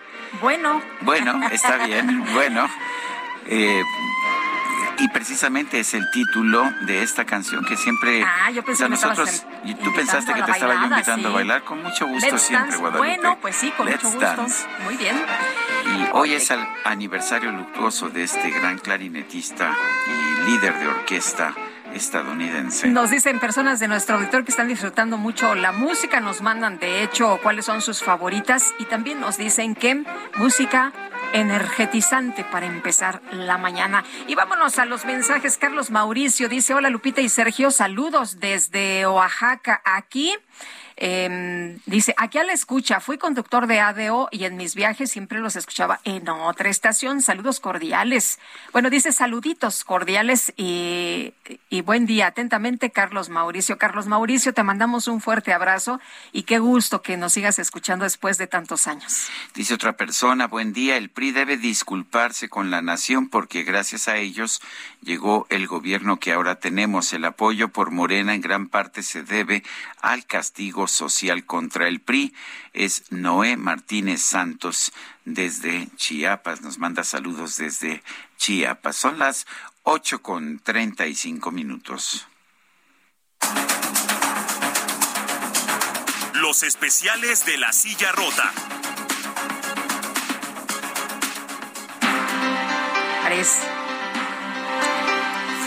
Porque hay una una... en estos vamos a los especiales de la silla ya, rota. ¿Ya lo había mencionado? Eh, no, no salió ah, al no aire. se alcanzó a escuchar. Bueno, en los especiales de la silla rota resulta que hay un tema, Sergio, seguramente les va a llamar mucho la atención a todos porque se trata de estas escuelas que promueve el presidente Andrés Manuel López Obrador, las escuelas de béisbol.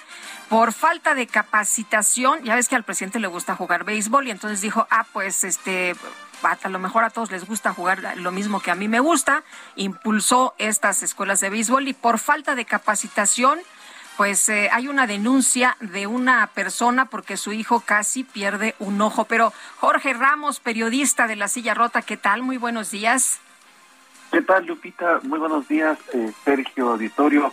Pues sí, fíjese que eh, ya, como lo dabas en el premio, eh, tenemos la historia en la silla rota de Ricardo René. Él es un jovencito de 15 años de edad quien viajó pues más de mil kilómetros desde Monclova, en Coahuila, su ciudad natal, hasta el municipio mexiquense de Texcoco para pues intentar hacer realidad un sueño. Él tiene un sueño de llegar a las grandes ligas de béisbol. Y si me permiten, escuchemos la historia, algo que nos cuenta su familia, su padre.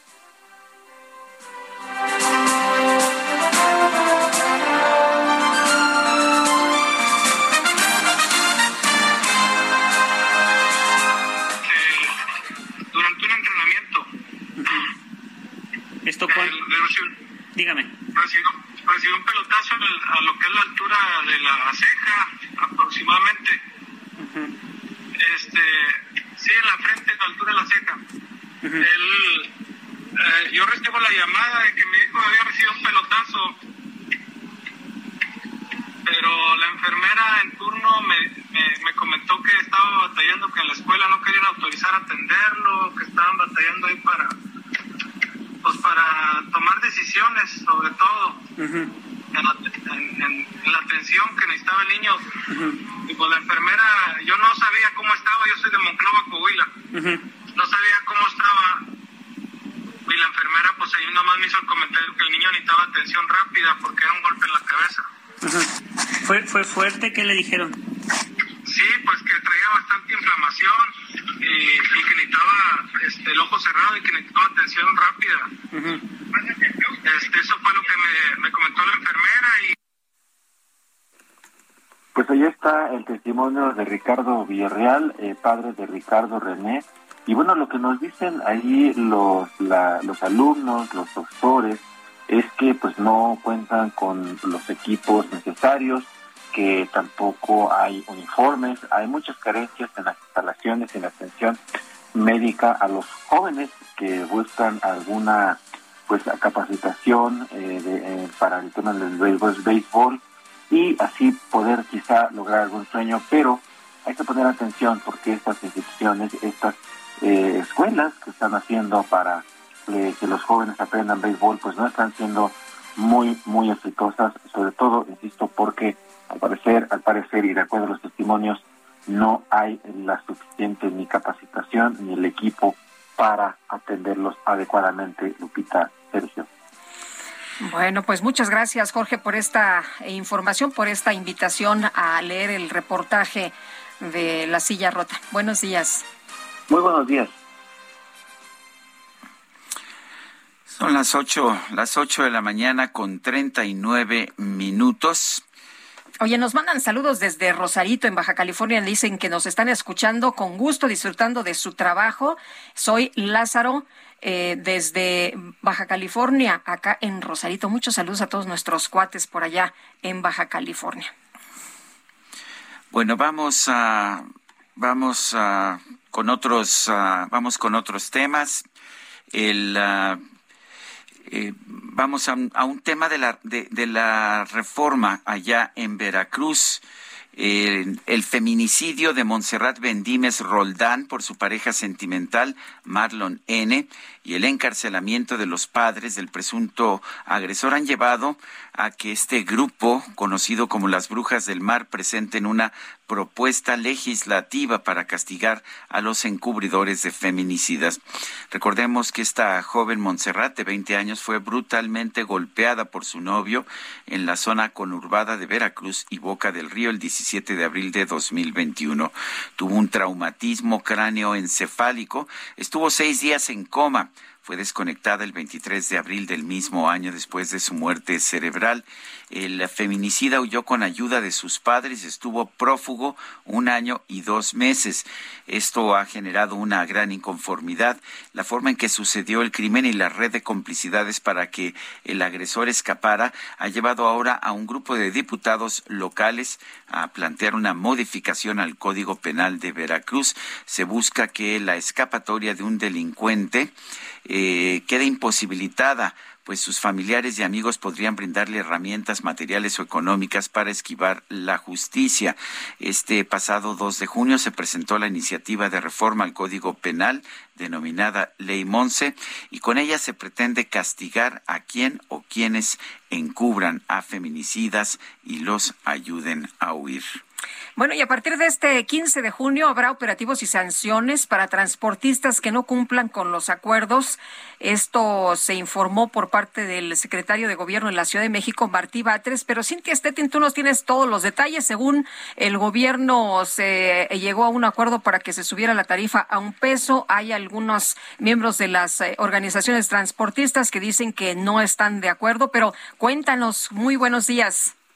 ¿Qué tal? Muy buenos días, Lupita. Buenos días, y buenos días al auditorio. Pues así como lo comentas, el secretario de Gobierno de la Ciudad de México, Martí Batres, pues dijo que a partir de este 15 de junio habrá operativos y sanciones en contra de los transportistas que no cumplan con las condiciones que se establecieron pues en un acuerdo para aumentar un peso la tarifa de este transporte público. El comentarles que también dijo que el 80% de los transportistas aceptaron este aumento sin embargo, pues dijo que eh, la ciudadanía también podrá realizar denuncias a estas, pues si no se cumplen estas condiciones que las autoridades capitalinas establecieron. Esto lo podrán hacer a través de eh, Locatel, que el número es 55 56 58 11 11. Dijo que hay una serie de medidas que estarán eh, pues vigilando ahorita que son muy fáciles de realizar, como son eh, básicamente que el chofer lleve uniforme, que no vaya con acompañante, que los vidrios no estén eh, polarizados, eh, que no vaya exceso de velocidad, asimismo de que eh, pues el volumen del radio que está dentro de la unidad no vaya en un nivel elevado. Apuntó que hay otras medidas a largo plazo, a largo plazo como la ajustarse a la cromática correspondiente, inscribirse al programa de renovación de unidades, estos que se verán yendo eh, será verá yendo poco a poco el avance, sin embargo, pues estas medidas a corto plazo, dijo, sí estarán bien eh, localizadas y en caso de que alguno incumpla, pues puede tener una sanción económica, se puede eh, quitar la licencia al conductor e incluso se puede retirar el corredor al que pertenece. Supite es la información que tenemos. Muy bien, Cintia, muchas gracias, muy buenos días. Buenos días, seguimos pendientes. Hasta luego. El INAI conmemoró 20 años de la entrada en vigor de la Ley Federal de Transparencia y Acceso a la Información Pública Gubernamental.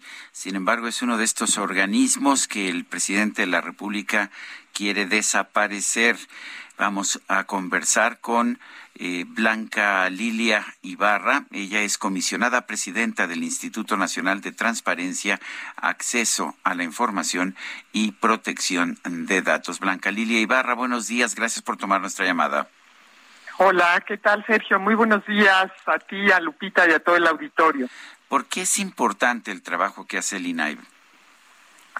Mira, Sergio, es importante porque no cabe duda que en dos décadas ha cambiado esta necesidad de la población de tener información pública. Por un lado, como tú sabes, hace 20 años de la entrada en vigor de la Ley Federal de Transparencia, pues vivíamos momentos políticos y democráticos muy distintos.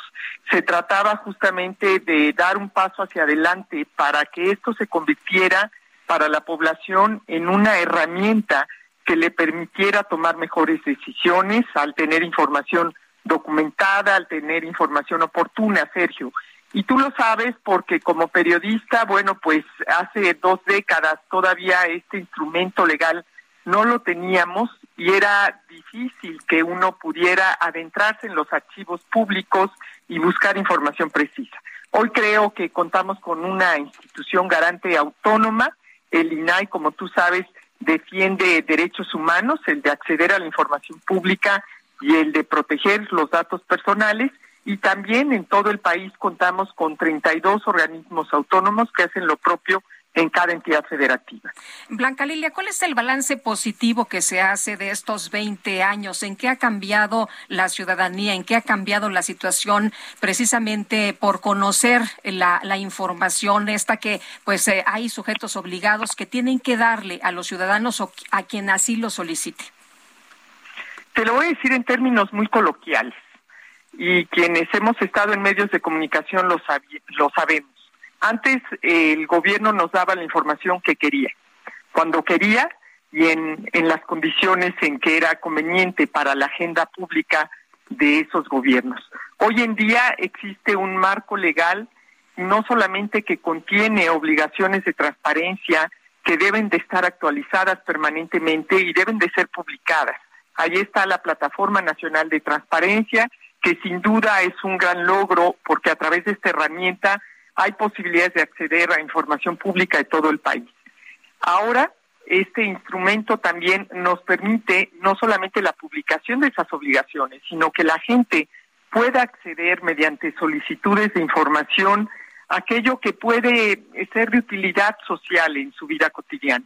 Creo que eso es muy importante, que no solamente tenemos un marco legal e institucional, Lupita, que garantiza el derecho a saber, también tenemos instituciones autónomas que son las que se encargan de velar justamente que se cumpla con este derecho. Está en la Constitución, los organismos garantes debemos velar por la máxima publicidad de la información y sin duda, bueno, pues hoy hay otras herramientas también como el call center para acceder gratuitamente al Telinai, que déjame también eh, decirte el número para que la gente pueda conocerlo, que es el 800-835-4324, y también hay políticas públicas en favor de los gobiernos abiertos, el Parlamento abierto, la justicia abierta, porque no solamente se trata del Poder Ejecutivo, también el INAI vela para que se conozca la información de los tres poderes de la Unión,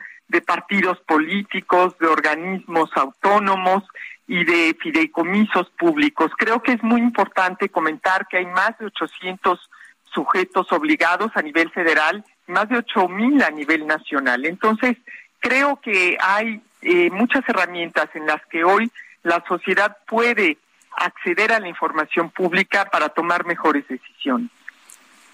Bueno, pues yo quiero agradecerte, Blanca Lilia Ibarra, el haber conversado con nosotros y enhorabuena por estos primeros 20 años, que esperamos que sean muchos más. Querido Sergio, muchas gracias a ustedes, que han sido siempre aliados. Muy, muy, muchas gracias, Lupita. Invitarlos, vamos a transmitir en vivo, tenemos nuestra ceremonia a las nueve y media de la mañana y el día de hoy estaremos en Ciudad de México y mañana en Sinaloa que fue el segundo estado en el país en contar con una ley también de acceso a la información pública. Muy bien, pues muchísimas gracias, muy buenos días. Buen día, muchas gracias. Hasta luego. Bueno, pues vamos a, cambiar de tema y vamos a hablar de, cosas también eh, relevantes que tienen que ver con pues esta situación de la tenencia de armas allá en los Estados Unidos y los acuerdos entre senadores demócratas y republicanos en el Congreso que pues se incluyen incluyen restricciones a la tenencia de armas como medidas para mejorar la seguridad en las escuelas y para prestar servicios de salud mental. Vamos a conversar con el doctor José María Ramos, investigador del Departamento Departamento de Estudios de Administración Pública del Colegio de la Frontera Norte. Doctor, eh, ¿estas medidas representan un avance para evitar precisamente estas situaciones en las escuelas y también para detener el tráfico de armas hacia nuestro país? ¿Cómo ve usted? Muy buenos días, Lupita. Buenos días. Encantado de estar con ustedes y con la audiencia. Mira, sí, Lupita, sí, sí se pueden considerar unas medidas coyunturales incluso están consideradas como las más importantes en los últimos 30 años. El detalle es que mm, no se tomó decisión sobre las armas de asalto, que sería, por ejemplo, las R-15, eh, que son las principales y, fueron las que originaron el, lamentablemente los hechos de Uvalde. Pero es un avance. Este, y es un avance porque hay una negociación entre Chris Murphy, que es, es un demócrata, y John Cronin, que es republicano de Texas, y básicamente se da a raíz de la audiencia que se dio la semana pasada, donde los testimonios de una menor y del médico que atendió los hechos realmente fueron situaciones que yo creo que sí influyeron particularmente en los senadores republicanos. Exactamente cuáles son estas medidas eh, que, que se van a aplicar y qué tan efectivas pueden ser. Mira, básicamente, Sergio, las medidas son que se van a revisar los antecedentes de los jóvenes y sobre todo que se van a establecer ciertas restricciones para el caso de, las, de los menores de 21 años. Se van a establecer lo que ellos llaman sistemas de alertas para que se puedan retirar estas armas, eh, sobre todo para cuando pues existan antecedentes delictivos o antecedentes de algún tipo de violencia doméstica. El punto aquí interesante, Sergio y Lupita, es que dado el cabildeo muy importante que han estado, que, han estado haciendo asociaciones de rifle, se canalizaron recursos para eh, atenciones eh, o tratamiento, asesoría mental. ¿Por qué este tema es muy importante? Porque el argumento, sobre todo de la Asociación Nacional de Rifle, que ha sido muy reacia y que ha hecho eh, bastante cabildeo, es que no es el problema de las armas, es el problema de las personas que los usan sobre todo cuando tienen determinados problemas de tipo psicológico. Como de hecho, fue el argumento, de Trump, ¿no? Exactamente, y es un argumento básicamente los conservadores, ¿no? Igualmente se piensa en reforzar las escuelas. Básicamente esas serán las medidas. El problema cuál es? Que de mi punto de vista es un avance modesto, pero no hay restricciones para el, las personas que puedan comprar pues este libre sin ninguna restricción eh, bueno el tema de la edad es, sería importante de estas armas este, semiautomáticas eh, no se subió el, el, la edad de 18 a 21 es lo que es lo que se está revisando lo que sucede es que también ahí están las restricciones en el caso de las edades que establecen los estados. En el caso de Texas es de 18 años. En el caso de California, por ejemplo, tiene las mayores restricciones. Por eso sí hay una gran asociación entre la entre el tipo y la y el, el tipo de las restricciones que se establecen en los estados y la y la y la incidencia delictiva. El caso de California es de los que tiene pues el nivel más bajo, precisamente por este nivel en comparación al caso de Texas. Bueno, doctor, en el escenario que hemos visto una y otra vez hay algunas medidas, algunas restricciones, pero pues lo que sigue ocurriendo es que pasan eh, dos, tres años y otra vez una masacre o una situación y volvemos a hablar del mismo tema. Sí, Lupita, sí, lamentablemente, incluso lo, hemos visto a raíz de lo que sucedió en Valde, se repiten porque lamentablemente pues está esa fácil accesibilidad, está el tema de que los jóvenes, sobre todo, bueno, y personas adultos en algunos casos, eh, desean visibilizar sus acciones, incluso es dejar constancia. Acá en Tijuana se dio un caso hace días después del hecho de Ubalde, joven de una escuela preparatoria pública dijo prácticamente que quería este, detonar la escuela y que quería dejar constancia para la historia. O sea, son situaciones que se están y se van a reproducir. Aquí yo creo que la experiencia de California es muy importante en la medida en que si se fortalecen las restricciones, se incrementa la sensibilidad acerca de los abusos y la violencia tan descarada que se vio en el caso de Ubalde, es muy probable que en el corto plazo se pueda aumentar el número de restricciones. Yo creo que eso es parte del debate político. Pues doctor, le agradecemos como siempre que platique con nosotros. Buen día. Un abrazo, Sergio y Lupita. Hasta pronto. Buen día. Vamos a una pausa y regresamos.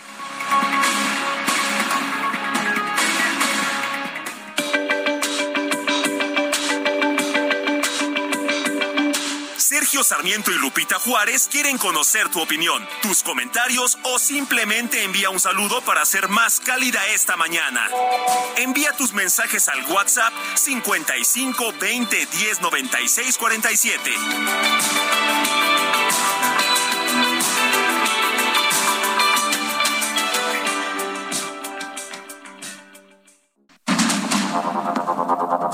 Continuamos con Sergio Sarmiento y Lupita Juárez por el Heraldo Radio.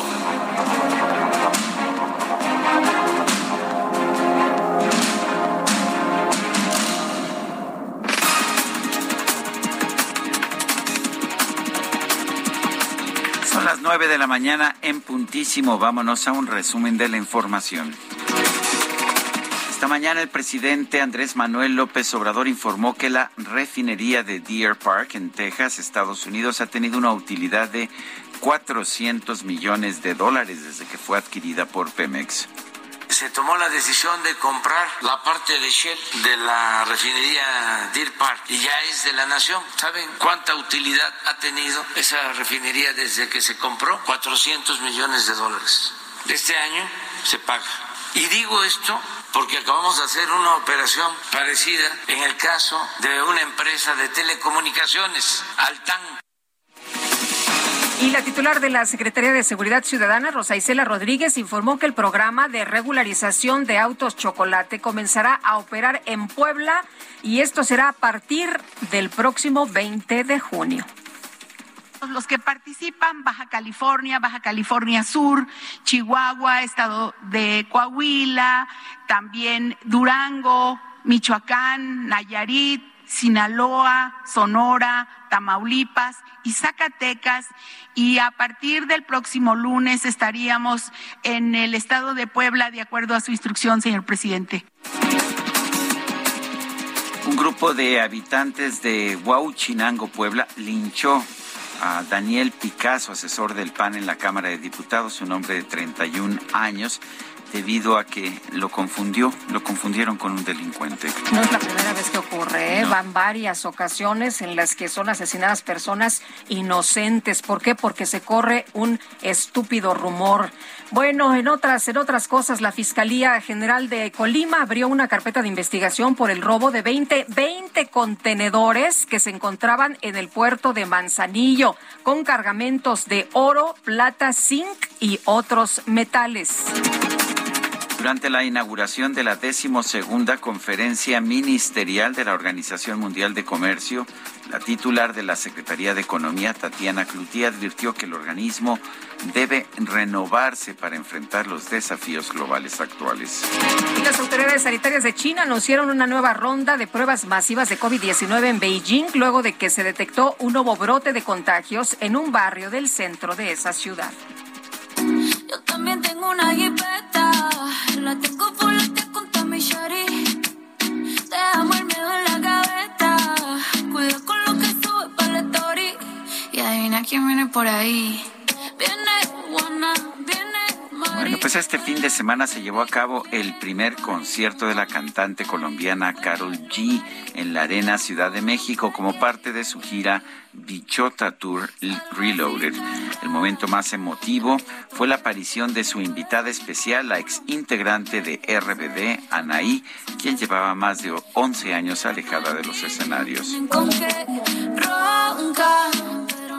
Familia, es que es un momento muy emotivo por dos razones. Uno, porque yo soy súper fan, súper fan, Y dos, porque ella estaba muy nerviosa porque llevaba 11 años y decía que no sabía si la gente iba a responder a su salida.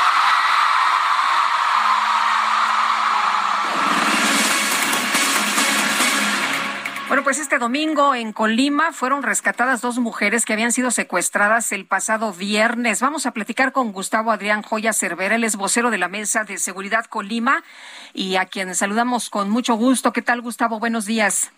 Muy buenos días, a sus órdenes. Oiga, pues cuéntenos cómo estuvo el operativo, cómo fue que lograron rescatar a estas dos personas y tengo entendido que hubo varias personas detenidas. Sí, mire, en efecto, eh, el trabajo de inteligencia de personal de la Fiscalía del Estado, apoyado con instituciones federales como SEDENA, CEMAR, eh, Fiscalía General de la República y la propia Secretaría de Seguridad Pública del Estado, permitieron a, a la Fiscalía del Estado obtener información de un inmueble donde presuntamente se encontraban estas personas privadas de su libertad eh, se llevó a cabo un operativo la madrugada de este domingo y en efecto se logró el rescate sanas y salvas de estas dos mujeres y la detención de cinco personas que son las que las mantenían en cautiverio. Eh, ¿cómo, ¿Cómo lograron ubicar a estas mujeres?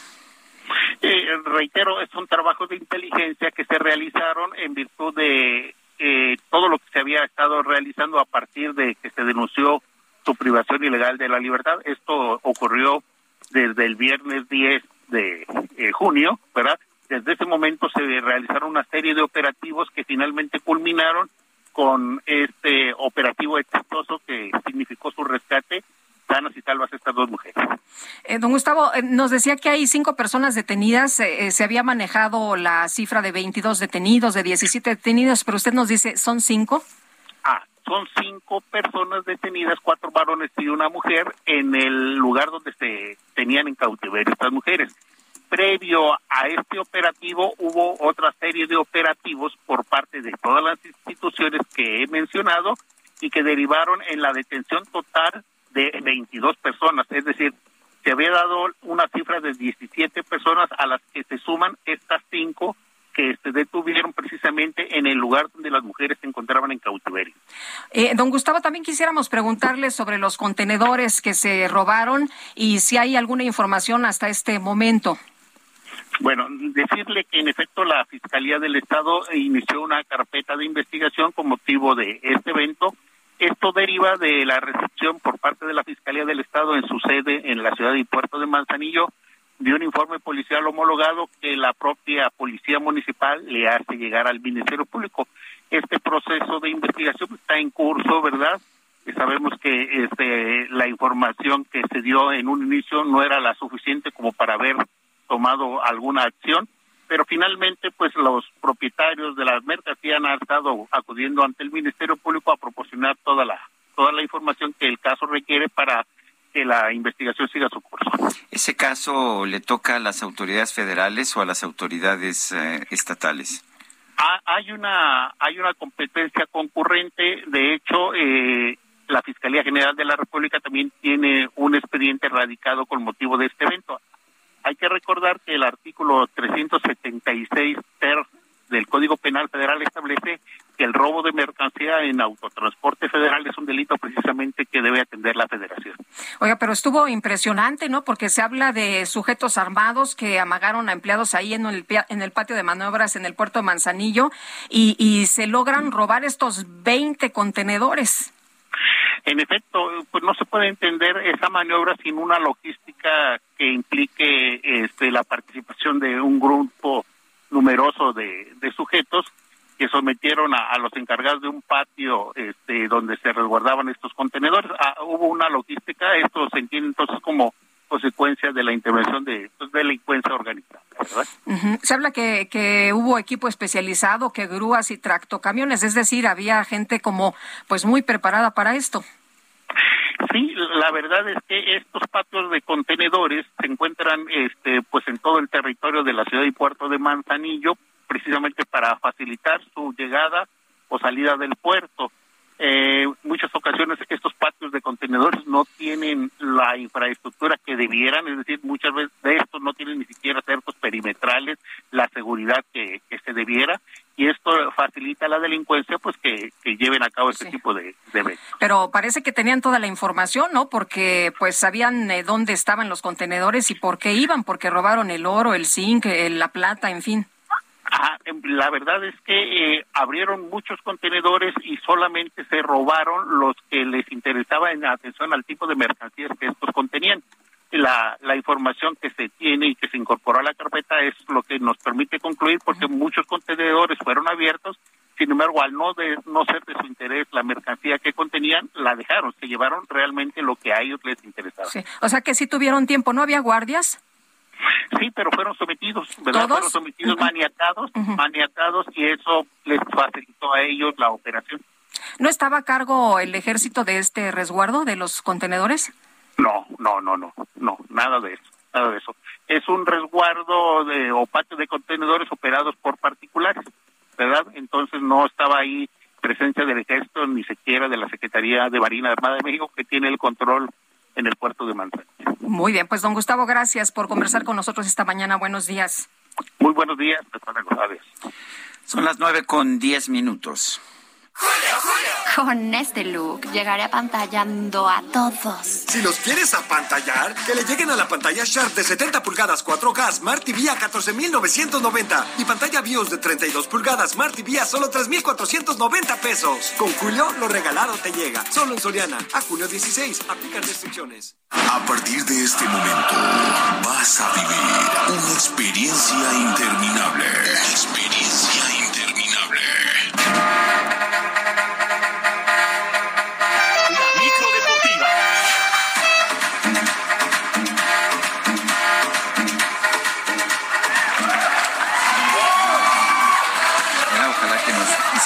así, pero se me hace que Esta calidad de producción. hay contubernio.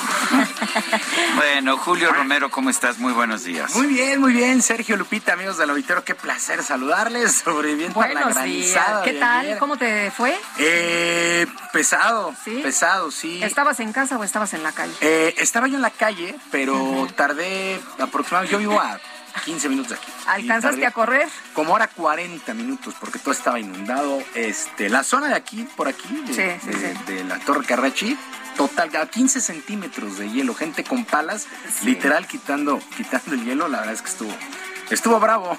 Sí, estuvo rudo, Sí, ¿verdad? estuvo rudo y se nos atascó, se nos atascó. Yo dije, micro. oye, qué impresión, ¿de dónde sacarán las palas con esa inmediatez? Pues no no todo lo el mundo sé. tendrá palas en su casa. No lo sé, pero, Pero me impresionó. Ahí sacaron, sacaron Sí. las palas. Bueno, oigan, pues arrancamos con muy buenas noticias. El automovilismo nacional, la verdad es que dando la nota este fin de semana. Y nos vamos en orden. Nos vamos primero con la escudería Red Bull que hizo el 1-2 en el Gran Premio de Azerbaiyán con Max Verstappen y Sergio Pérez. Eh, pues es la octava fecha de la temporada en la Fórmula 1. La tercera plaza le correspondió al británico George Russell de Mercedes. Un fin de semana para el olvido, para el olvido para Ferrari. Tanto Leclerc como Sainz la pasaron muy mal este fin de semana. Con este resultado, Checo Pérez ya se coloca como pues segundo lugar, segundo lugar ya en el, en la- en la- el ranking, en, la- en el, en el standing de conductores.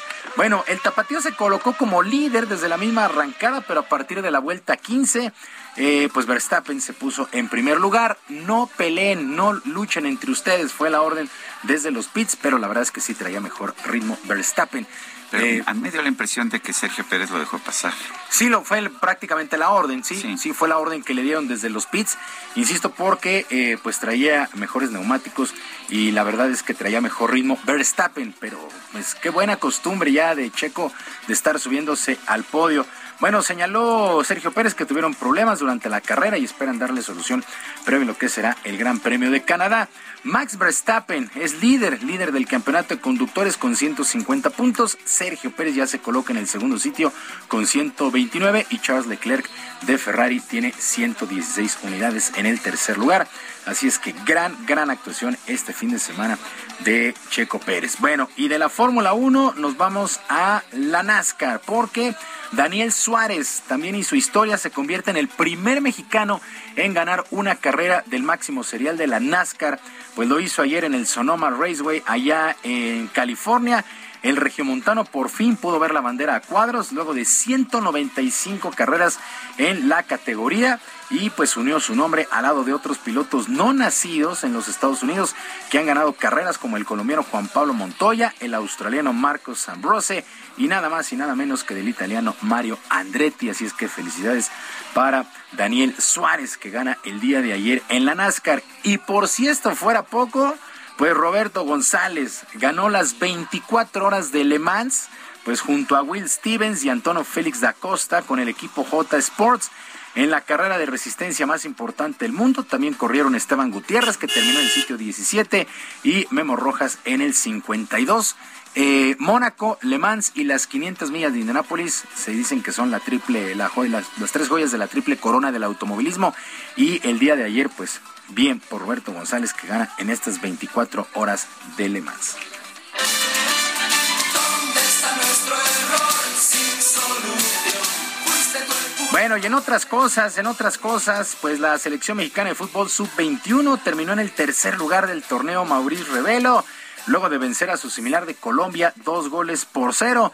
Santiago Muñoz, luego de un tiro de esquina al minuto 15, abrió los cartones y Efraín Álvarez al minuto 60 le dieron rumbo a este encuentro. En términos generales, ha sido una, ha sido una buena actuación de esta selección mexicana de fútbol sub-21. La selección mayor, pues sin mayores problemas, 3 por 0 venció a Surinam en lo que ha sido el inicio de la Liga de las Naciones de la CONCACAF. Era de esperarse.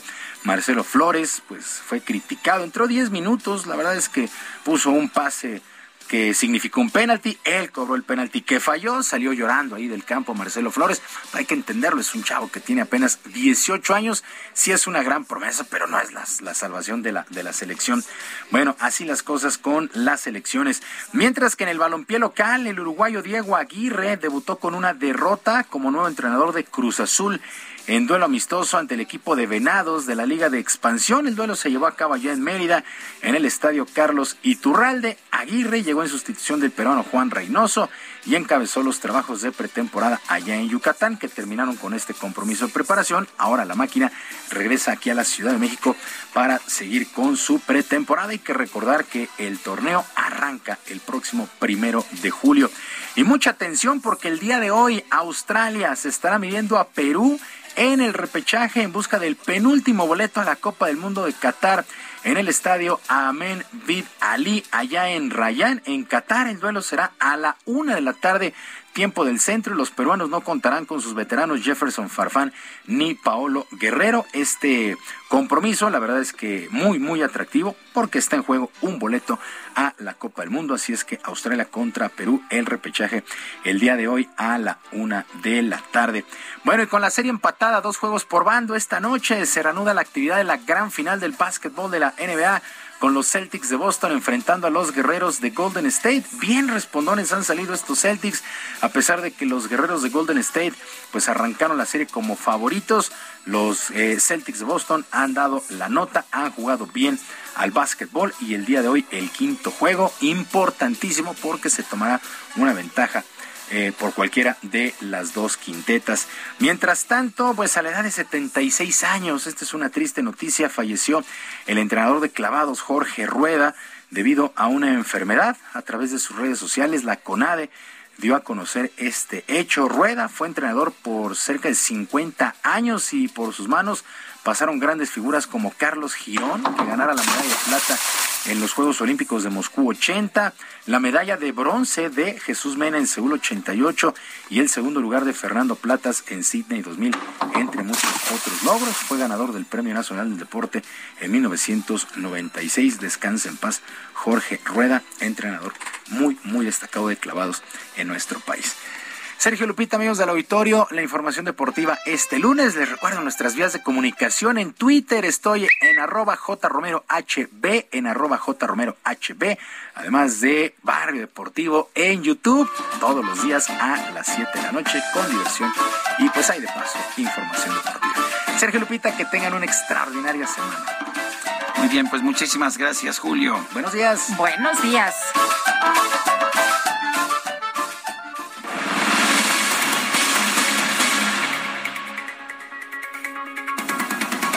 Con las noticias. A partir de hoy en San Luis Potosí se van a revisar mochilas en la telesecundaria. ¿Y por qué? Pues hubo una amenaza. Pepe Alemán, cuéntanos, ¿qué tal? Buenos días. Lupita, muy buenos días, Sergio, muy buenos días. Efectivamente, como ustedes recordarán, el pasado domingo 5 de junio, en un grupo de WhatsApp de la telesecundaria Damián Carmona, en la colonia Mártires de la Revolución, aquí en el norte de la capital potosina, un alumno publicó una fotografía de una pistola y eh, lanzó amenazas que iba a atacar a la comunidad escolar de ese plantel, porque por lo que de inmediato se, levantaron las alertas y suspendieron durante toda la semana pasada las clases eh, presenciales y mandaron a todos los chicos y chicas a clases virtuales. Pues a partir de hoy, Lupita Sergio, a partir de hoy se reanudaron las clases presenciales, pero con un estricto control de seguridad. Es decir, se implementado un operativo de revisión de protocolo de mochilas, de loncheras, de maletines, de todos los chicos y chicas que ingresan a esa telesecundaria. De acuerdo a los documentos oficiales con las instrucciones, los alumnos ingresan al plantel pero se tienen que formar en cada uno de sus salones y ahí padres de familia, comités, directivos, les revisan para que no vayan a llevar algún tipo de arma que pueda afectar la integridad de todos los integrantes de la zona escolar. Eh, hoy ingresaron a las 8.45, mañana será una hora antes para hacer estos protocolos de revisión y el muchacho involucrado, recordarles también, Sergio Lupita, es, él continuará sus clases, eh, el, el resto del ciclo escolar a distancia. Y cuando termine el ciclo le van a entregar sus documentos y quedará formalmente expulsado por andar haciendo ese tipo de amenazas, de ataques a su escuela. Sergio Lupita, son las novedades aquí desde San Luis Potosí. Pues es que no es cosa menor andar amenazando, ¿no? Que vas a cometer un atentado. Evidentemente la Iglesia Católica, de hecho, se pronunció porque se, se implemente el operativo mochila en todas las escuelas, que no solamente sea en esa telesecundaria, sino que sea en todas las escuelas de San Luis Potosí, sobre todo porque dice que los chicos eh, pueden estar intentar replicar los eh, atentados que son como el de Ubalde allá en Texas. Hay muchos chicos que tienen, podrían tener esa influencia y pudieran replicar ese tipo de atentados, por lo que la Iglesia Católica acá en San Luis Potosí se pronuncia porque se aplique el operativo mochila en todas las escuelas, por lo menos del nivel básico acá en, la, en San Luis Potosí. Ah, Pepe, muchas gracias, muy buenos días. Muy buenos días a ustedes. Bueno, y vamos ahora a las calles de la Ciudad de México, Insurgentes Norte, Israel Lorenzana, adelante. Sergio Lupita, muchísimas gracias. Pues ya con carga vehicular desde la zona de la autopista México-Pachuca, en la zona de Indios Verdes y con dirección hacia la raza, principalmente carriles laterales, maniobras de ascenso y descenso, de transporte público en la zona de Indios Verdes, así que hay que utilizar como alternativa la calzada de los misterios, esto para desplazarse hacia la zona del circuito interior. El sentido opuesto a través de insurgentes sin ningún problema. Hay que recordar que tenemos obras en la zona de Indios Verdes, por ello hay que manejar con mucho cuidado, pero finalmente, bueno, pues superando este punto, la circulación mejora totalmente con dirección hacia el perímetro de Tlanepantla, hacia la México Pachuca o más allá, hacia la zona de Catepec. Sergio Lupita, la información que les tengo. Muy bien, gracias Israel. Hasta luego. Bueno, y también tenemos información con Alan Rodríguez. Alan, ¿qué tal? Sergio Lupita, muy buenos días. Tenemos en estos momentos una manifestación por parte de trabajadores de los tribunales, esto en Avenida Juárez, muy cerca del cruce con la calle de López. Se trata de trabajadores de esta zona quienes están pidiendo que les habiliten aire acondicionado en sus oficinas. Debido a esta situación, se encuentra afectada la circulación de la Avenida Juárez con dirección hacia el eje central Lázaro Cárdenas para que todas las personas tomen en consideración la desviación que ya están a, a, realizando los elementos de la Secretaría de Seguridad Ciudadana de Tránsito con rumbo hacia la Avenida de Hidalgo para desviar la situación y evitar los problemas que se registran por esta manifestación. Por lo pronto, el reporte que tenemos. Alan, muchas gracias. Buenos días. Estamos al pendiente. Buen día. Son las nueve de la mañana con 23 minutos, un día muy difícil en los mercados uh, internacionales y nacionales. El Dow Jones está cayendo 2.4%, el Standard Poor's 3.18%, el Nasdaq 3.83%. Son caídas realmente muy importantes. La bolsa mexicana también desciende, está cayendo 0.9%.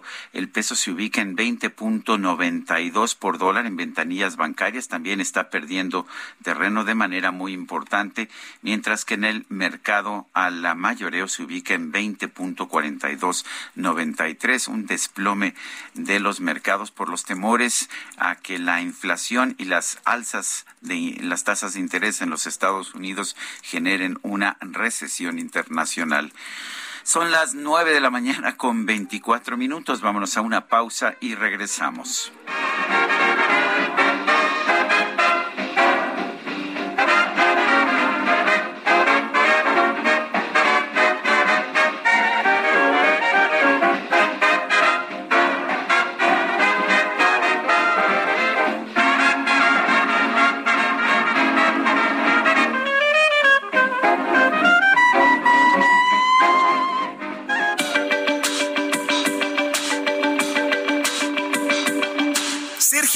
Y Lupita Juárez quieren conocer tu opinión, tus comentarios o simplemente envía un saludo para ser más cálida esta mañana.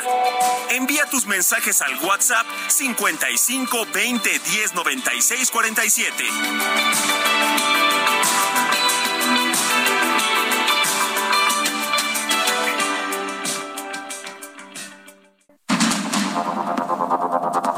Continuamos con Sergio Sarmiento y Lupita Juárez por el Heraldo Radio.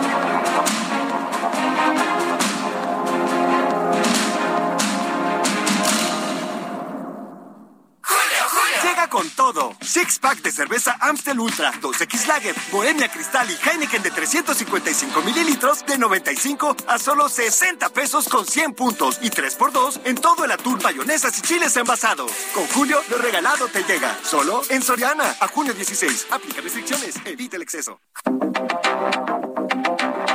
Buenos días, Sergio y Lupita. Un gusto escucharlos cada mañana. Solamente preguntar sobre la guerra de Ucrania. Ya, ya nadie les hace caso, ya no es noticia, ya nadie les apoya. Yo, yo quisiera una actualización sobre, sobre eso porque en las noticias, en YouTube, en las redes sociales se dicen muchas cosas. Lo que realmente está pasando. Ya um, a todos se les olvidó el- la problemática con Ucrania.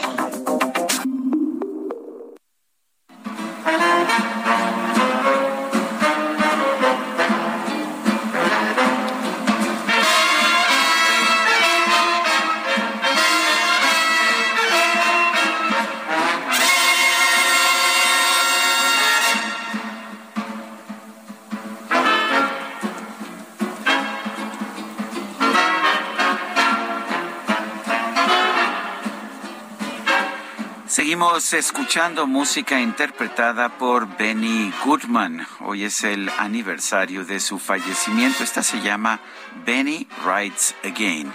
Benny cabalga de nuevo. ¿Se le antoja bailar? Por supuesto Pues- que sí. Let's dance. Ándele, ándele. Atrévase, anímese. Oye, nos dice una persona al auditorio, buenos días, un saludo muy grande y decirles que me encanta su noticiario. Quisiera pedirle que mencionen la situación, quisiera pedirles que mencionen la situación del sistema CONALEP a nivel nacional, pues tenemos pésimas condiciones de trabajo y el presidente no ha cumplido su promesa de mejorar las condiciones de los trabajadores académicos. Gracias por su atención. ¿Será que son clase medieros aspiracionistas? Y fifis. Dice otra persona, saludos, soy Heriberto. Si el PRI desea renovarse y volver a ganar electores, debe más que pedir disculpas, dar hechos. Que vea la gente, por ejemplo, para empezar, la expulsión o renuncia de todo priista con imagen o que tenga que ver con corrupción. Depurarlo. Dice una persona de nuestro auditorio, Rafael López, un saludo especial para Lupita y Sergio. Em, que lo, que lo doy o no se escuchó desde hace muchos años aquí en el transporte público en mi taxi. Atentamente, Rafael López.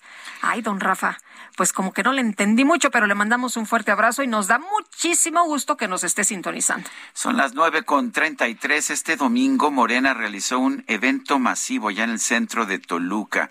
La idea era iniciar la organización formal con miras a las elecciones del 2023 y sí también a la sucesión presidencial del 2024. Mario Delgado, presidente de Morena, está en la línea telefónica. Mario, ¿cómo estás? Buen día, gracias por tomar la llamada.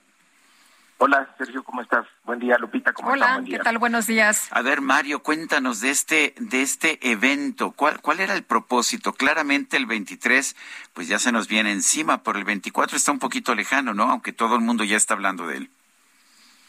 Pues se pasa muy rápido el tiempo, Sergio. Imagínate, ya estamos a menos de un año de la elección del Estado de México y Coahuila. Por eso no quisimos eh, perder tiempo. Traemos un buen paso también en Morena, después de haber ganado cuatro de seis gobernaturas. Hay un muy buen ánimo, hay un sentimiento de unidad muy importante en la militancia. Pero pues no hay que bajar la guardia. Lanzamos ayer ya el proceso de organización para el Estado de México. Más tardar el 20 de julio tendremos al responsable, eh, a, a la o el responsable de los trabajos de organización del Estado de México. Tendremos convocatoria ya la semana que entra para seleccionar. Al mismo tiempo, pues, el 24 parece lejos, pero no tanto, Sergio. En un año emitiremos la convocatoria para la primera encuesta de dos. Primero se va a seleccionar entre todos los que se inscriban, quienes van a una eh, primera encuesta donde saldrán los que irán a la final y definitiva. Entonces, pues más vale empezar con tiempo, con calma, hacer las cosas bien. También convoqué ya un proceso de reorganización interna necesario en nuestro partido. Vamos a un Congreso Nacional en septiembre para renovar ya todos los consejos, los comités, el Consejo Nacional, el Comité Ejecutivo eh, Nacional, y estar listos, unidos y fortalecidos para entrar al 2024. Eh, Mario, eh, ¿no hay piso parejo o si hay piso parejo? Porque por ahí se mencionaba que si de verdad se quiere la unidad, pues hay que tener respeto y suelo parejo. Sí, pues es lo que va a garantizar el partido, que haya piso parejo. El respeto tiene que ser una convicción entre todas y todos los eh, participantes. Y por eso mismo ayer me dio mucho gusto que hubieran atendido el llamado eh, Marcelo Ebrard, Claudia Sheinbaum y Adán Augusto, estuvieron los tres en el mismo templete, los tres tuvieron el mismo tiempo para hablar y así le vamos a hacer. Vamos a, repetir estos eventos en todo el país y mostrar a la gente a quienes tenemos y porque finalmente la gente va a decidir. esto lo hacemos porque eh, en nuestro movimiento así es, lo ha dicho el presidente de la República, no hay tapados, la gente va a decidir a través de las encuestas, entonces bueno. Oye, ¿en las encuestas solamente van a estar estas tres personas, estos tres aspirantes? No, no, no. Ayer yo anuncié, Lupita, que va a ser abierto porque, pues quien quiera participar, que levante la mano. Así es aquí en este partido, es libre.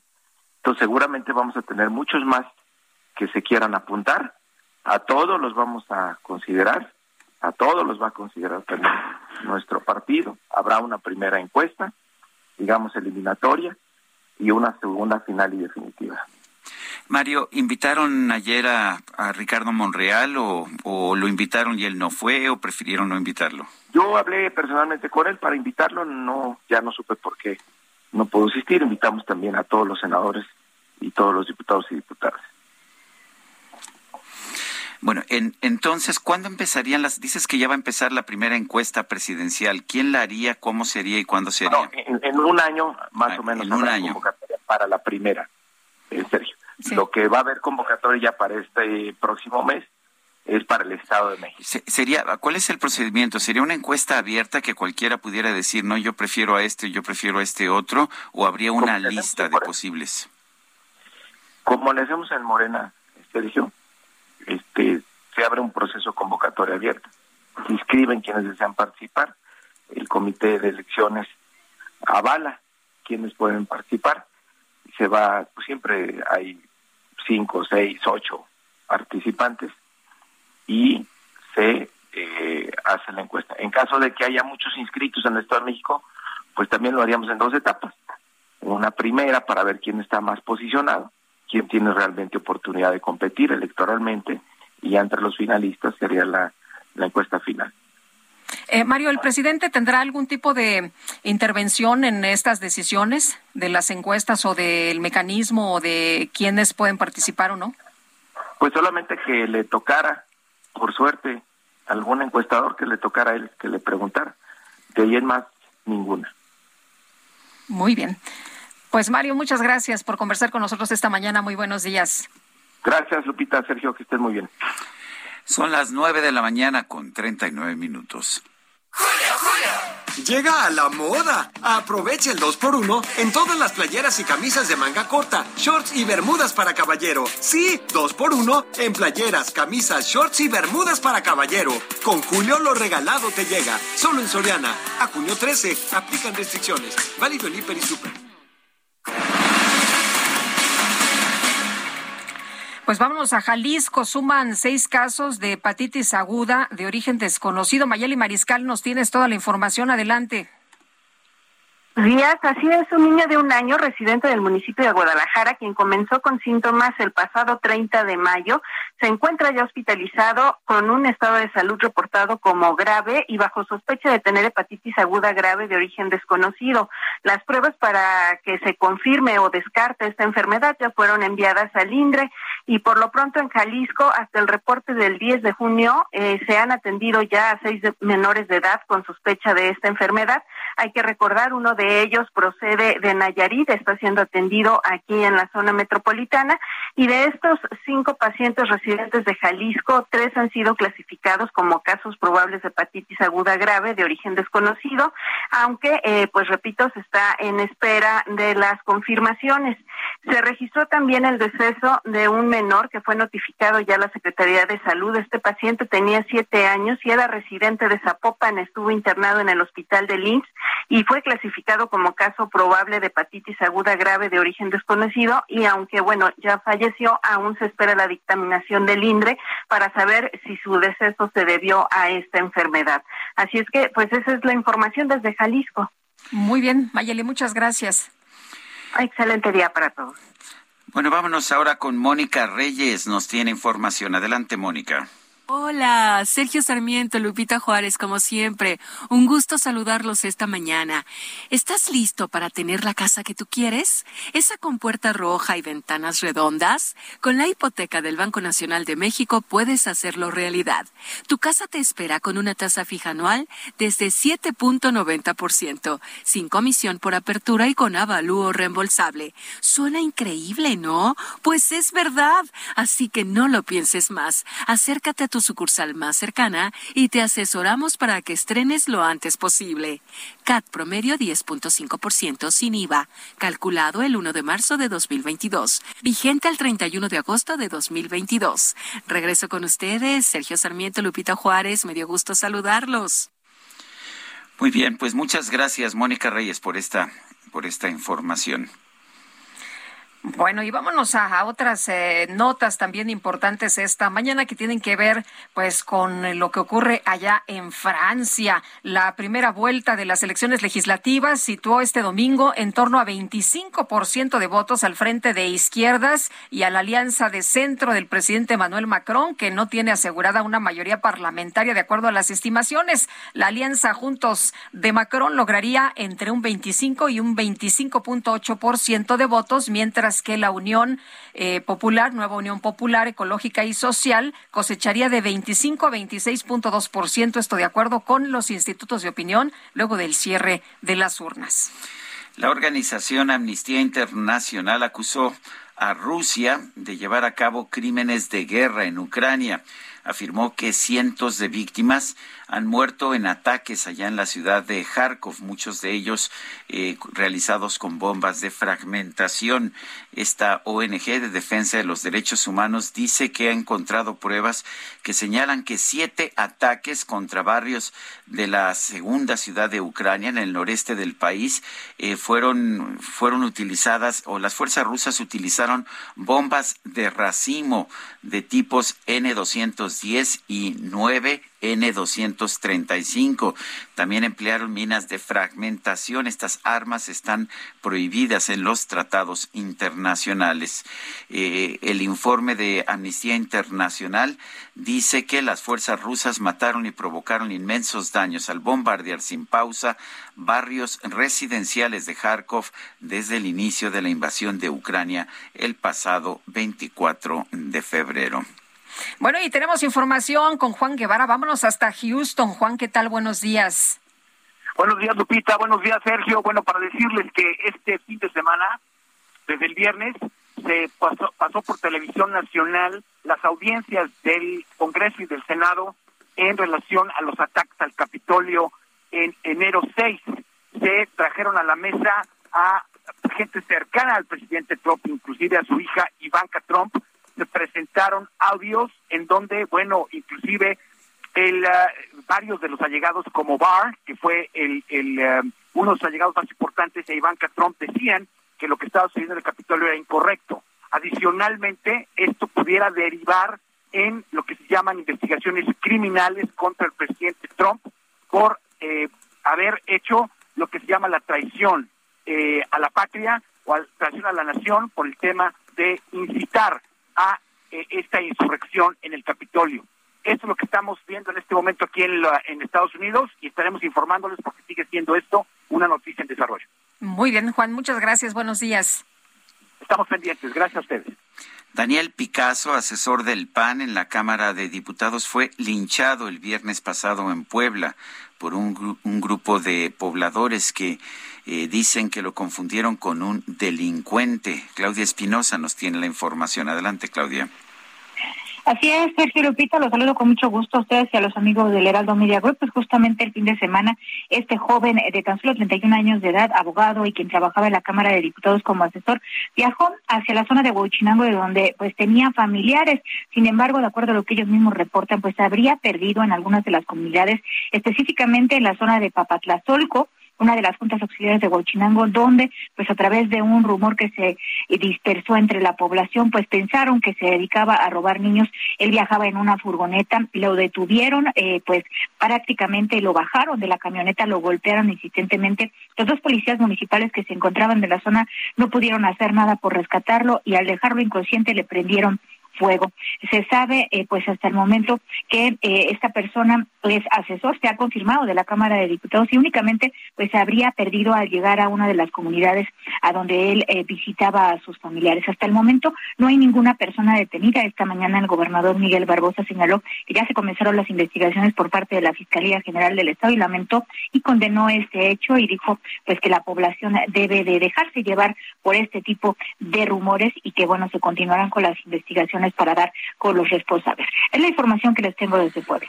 Claudia Espinosa, muchas gracias. Muy buen día. Bueno, pues imagínate, Lupita, un joven de 31 años, talentoso, dicen que muy trabajador, muy comprometido con su familia y bueno, pues lo linchan porque alguien dijo que era un robachicos. Pues sí, alguien corrió el rumor, Sergio, y bueno, esto bastó para que otros pues eh, asesinaran a esta persona. ¿Te acordarás, Sergio, que también allá en Puebla hace unos años eh, dábamos a conocer el linchamiento también y bueno, pues de, eh, unos, trabajadores de, unos encuestadores electorales. Fíjate la, la, historia tan tan terrible, igual que la que la de Picasso, este joven. Em, ellos se quedaron sin trabajo porque no había no era periodo electoral. Entonces lo que hicieron fue hacer eh, unas encuestas para una tortilla, para una eh, fabricante de, harinas. Entonces fueron allá y resulta que alguien también esparció un rumor y a pesar de que ellos traían sus credenciales, que habían dicho quiénes eran, se habían identificado, pues no bastó, no les importó y quemaron a estas personas trabajadoras que lo único que estaban haciendo era pues eh, tratar de llevar recursos a su casa porque no tenían trabajo, porque no era periodo electoral y ahora este joven, pues estamos viendo que le quitan la vida simplemente por un rumor. Son las nueve con cuarenta y ocho. Pues ante la decisión de legisladores del PAN, PRI y PRD de aplicar una moratoria para no avalar ninguna reforma presidencial, el presidente Andrés Manuel López Obrador les pidió que no cobre ni vayan al Congreso, pues si no van a trabajar. Imagínense qué legisladores que perjudican al pueblo. Entonces, que ya no vayan, si no van a legislar, que ya no vayan a la Cámara de Diputados y Senadores, nada más que no cobren, que pidan licencia porque están declarando que no van a aprobar nada, nada de lo que nosotros vamos a proponer. No, pues que tampoco cobren los de Morena, ¿no? Que pues eh, ya sabes, eh, les pide el presidente que no le cambien ni una coma a sus, eh, a, sus propuestas. Pues sí, simple y sencillamente nada más aprueban lo que llega redactado desde la presidencia. Son las nueve con cuarenta y ocho minutos. Vamos con Memo Martínez. Él se encuentra en el Parque Hundido. El Parque Hundido, nuestra, nuestra amiga o nuestra radioescucha Miriam Nosti nos mandó una fotografía ayer impresionante de un parque hundido lleno de granizo. Parecía un paisaje canadiense. Un paisaje nevado. Bueno, vamos con Memo Martínez. Cuéntanos, eh, ¿qué está pasando por allá en el Parque Hundido?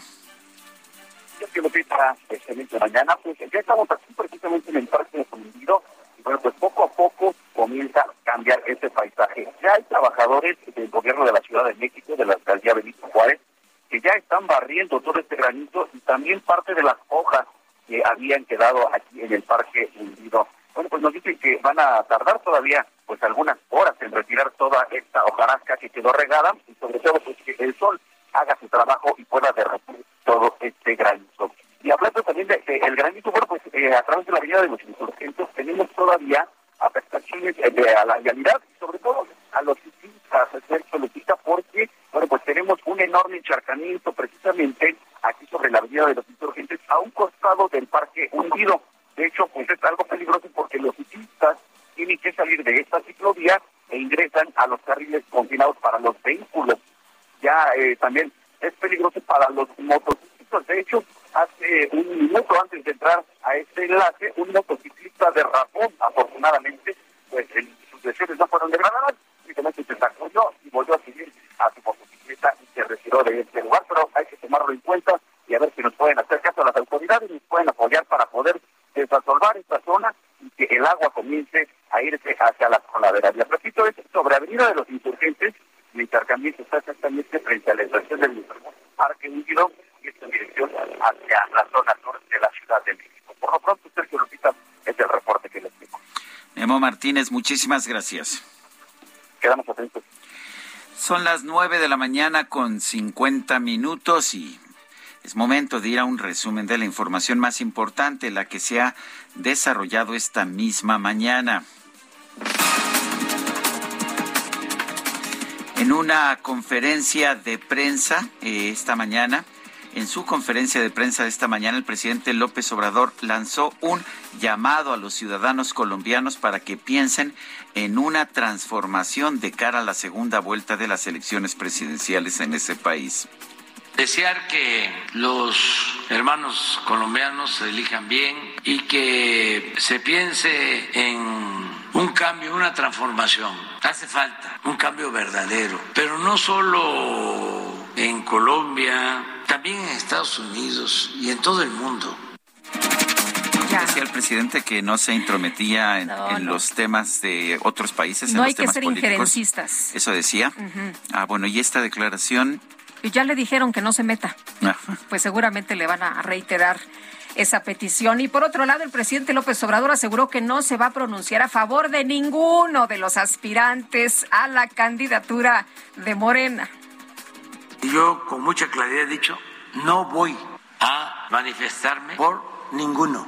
Los que pertenecen a nuestro movimiento, al partido del que soy fundador, aunque ahora tengo licencia, todos son mis amigos, compañeros, los quiero mucho y los considero capaces. Entonces va a haber de mi parte una actitud de respeto Por todos ellos, Claro. por todos ellos. En este espacio, el dirigente nacional del PRD, Jesús Zambrano, denunció que el gobierno federal no es un proyecto que defiende las verdaderas causas de la izquierda.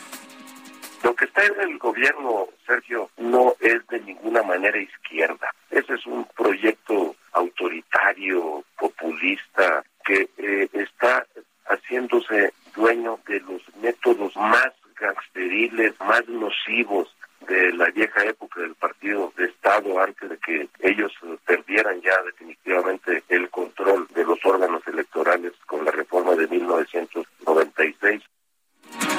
Por su parte, la exdirigente nacional del PRI, Dulce María Sauri, consideró que la separación de la alianza opositora Va por México sería sueño hecho realidad para el presidente López Obrador. Y desde luego una separación del PRI, la coalición de tres partidos opositores a su gobierno, pues sería su sueño hecho realidad, sobre todo no por la presencia territorial del PRI que está sumamente disminuida, sino fundamentalmente por la presencia de los 70 diputados y diputadas en el Congreso. El comité de la Cámara de Representantes de los Estados Unidos que investiga el asalto al Capitolio afirmó que cuenta con evidencia suficiente para que se presente una acusación penal sin precedentes en contra del expresidente Donald Trump. Y la empresa Google aceptó pagar 118 millones de dólares para resolver una demanda colectiva por discriminación en salario y rango de más de 15 mil trabajadores en California, Estados Unidos. Mandei mi Cadillac al mecánico hace días. En Ecuador, un hombre llamado Diego denunció que fue multado por conducir exceso de velocidad a pesar de que su auto iba sobre una grúa. El hombre emprendió un proceso para evitar la sanción argumentando un error del sistema de fotomultas. Luego de que la historia se hizo viral, la Comisión de Tránsito de Ecuador decidió anular la infracción. Estimado Diego, le comunicamos que su reclamo ya fue solucionado por el área encargada. Saludos cordiales, le escribieron. Y a toda velocidad nos vamos. Buenos días. Hasta mañana, gracias de todo corazón. Heraldo Media Group presentó Sergio Sarmiento y Lupita Juárez.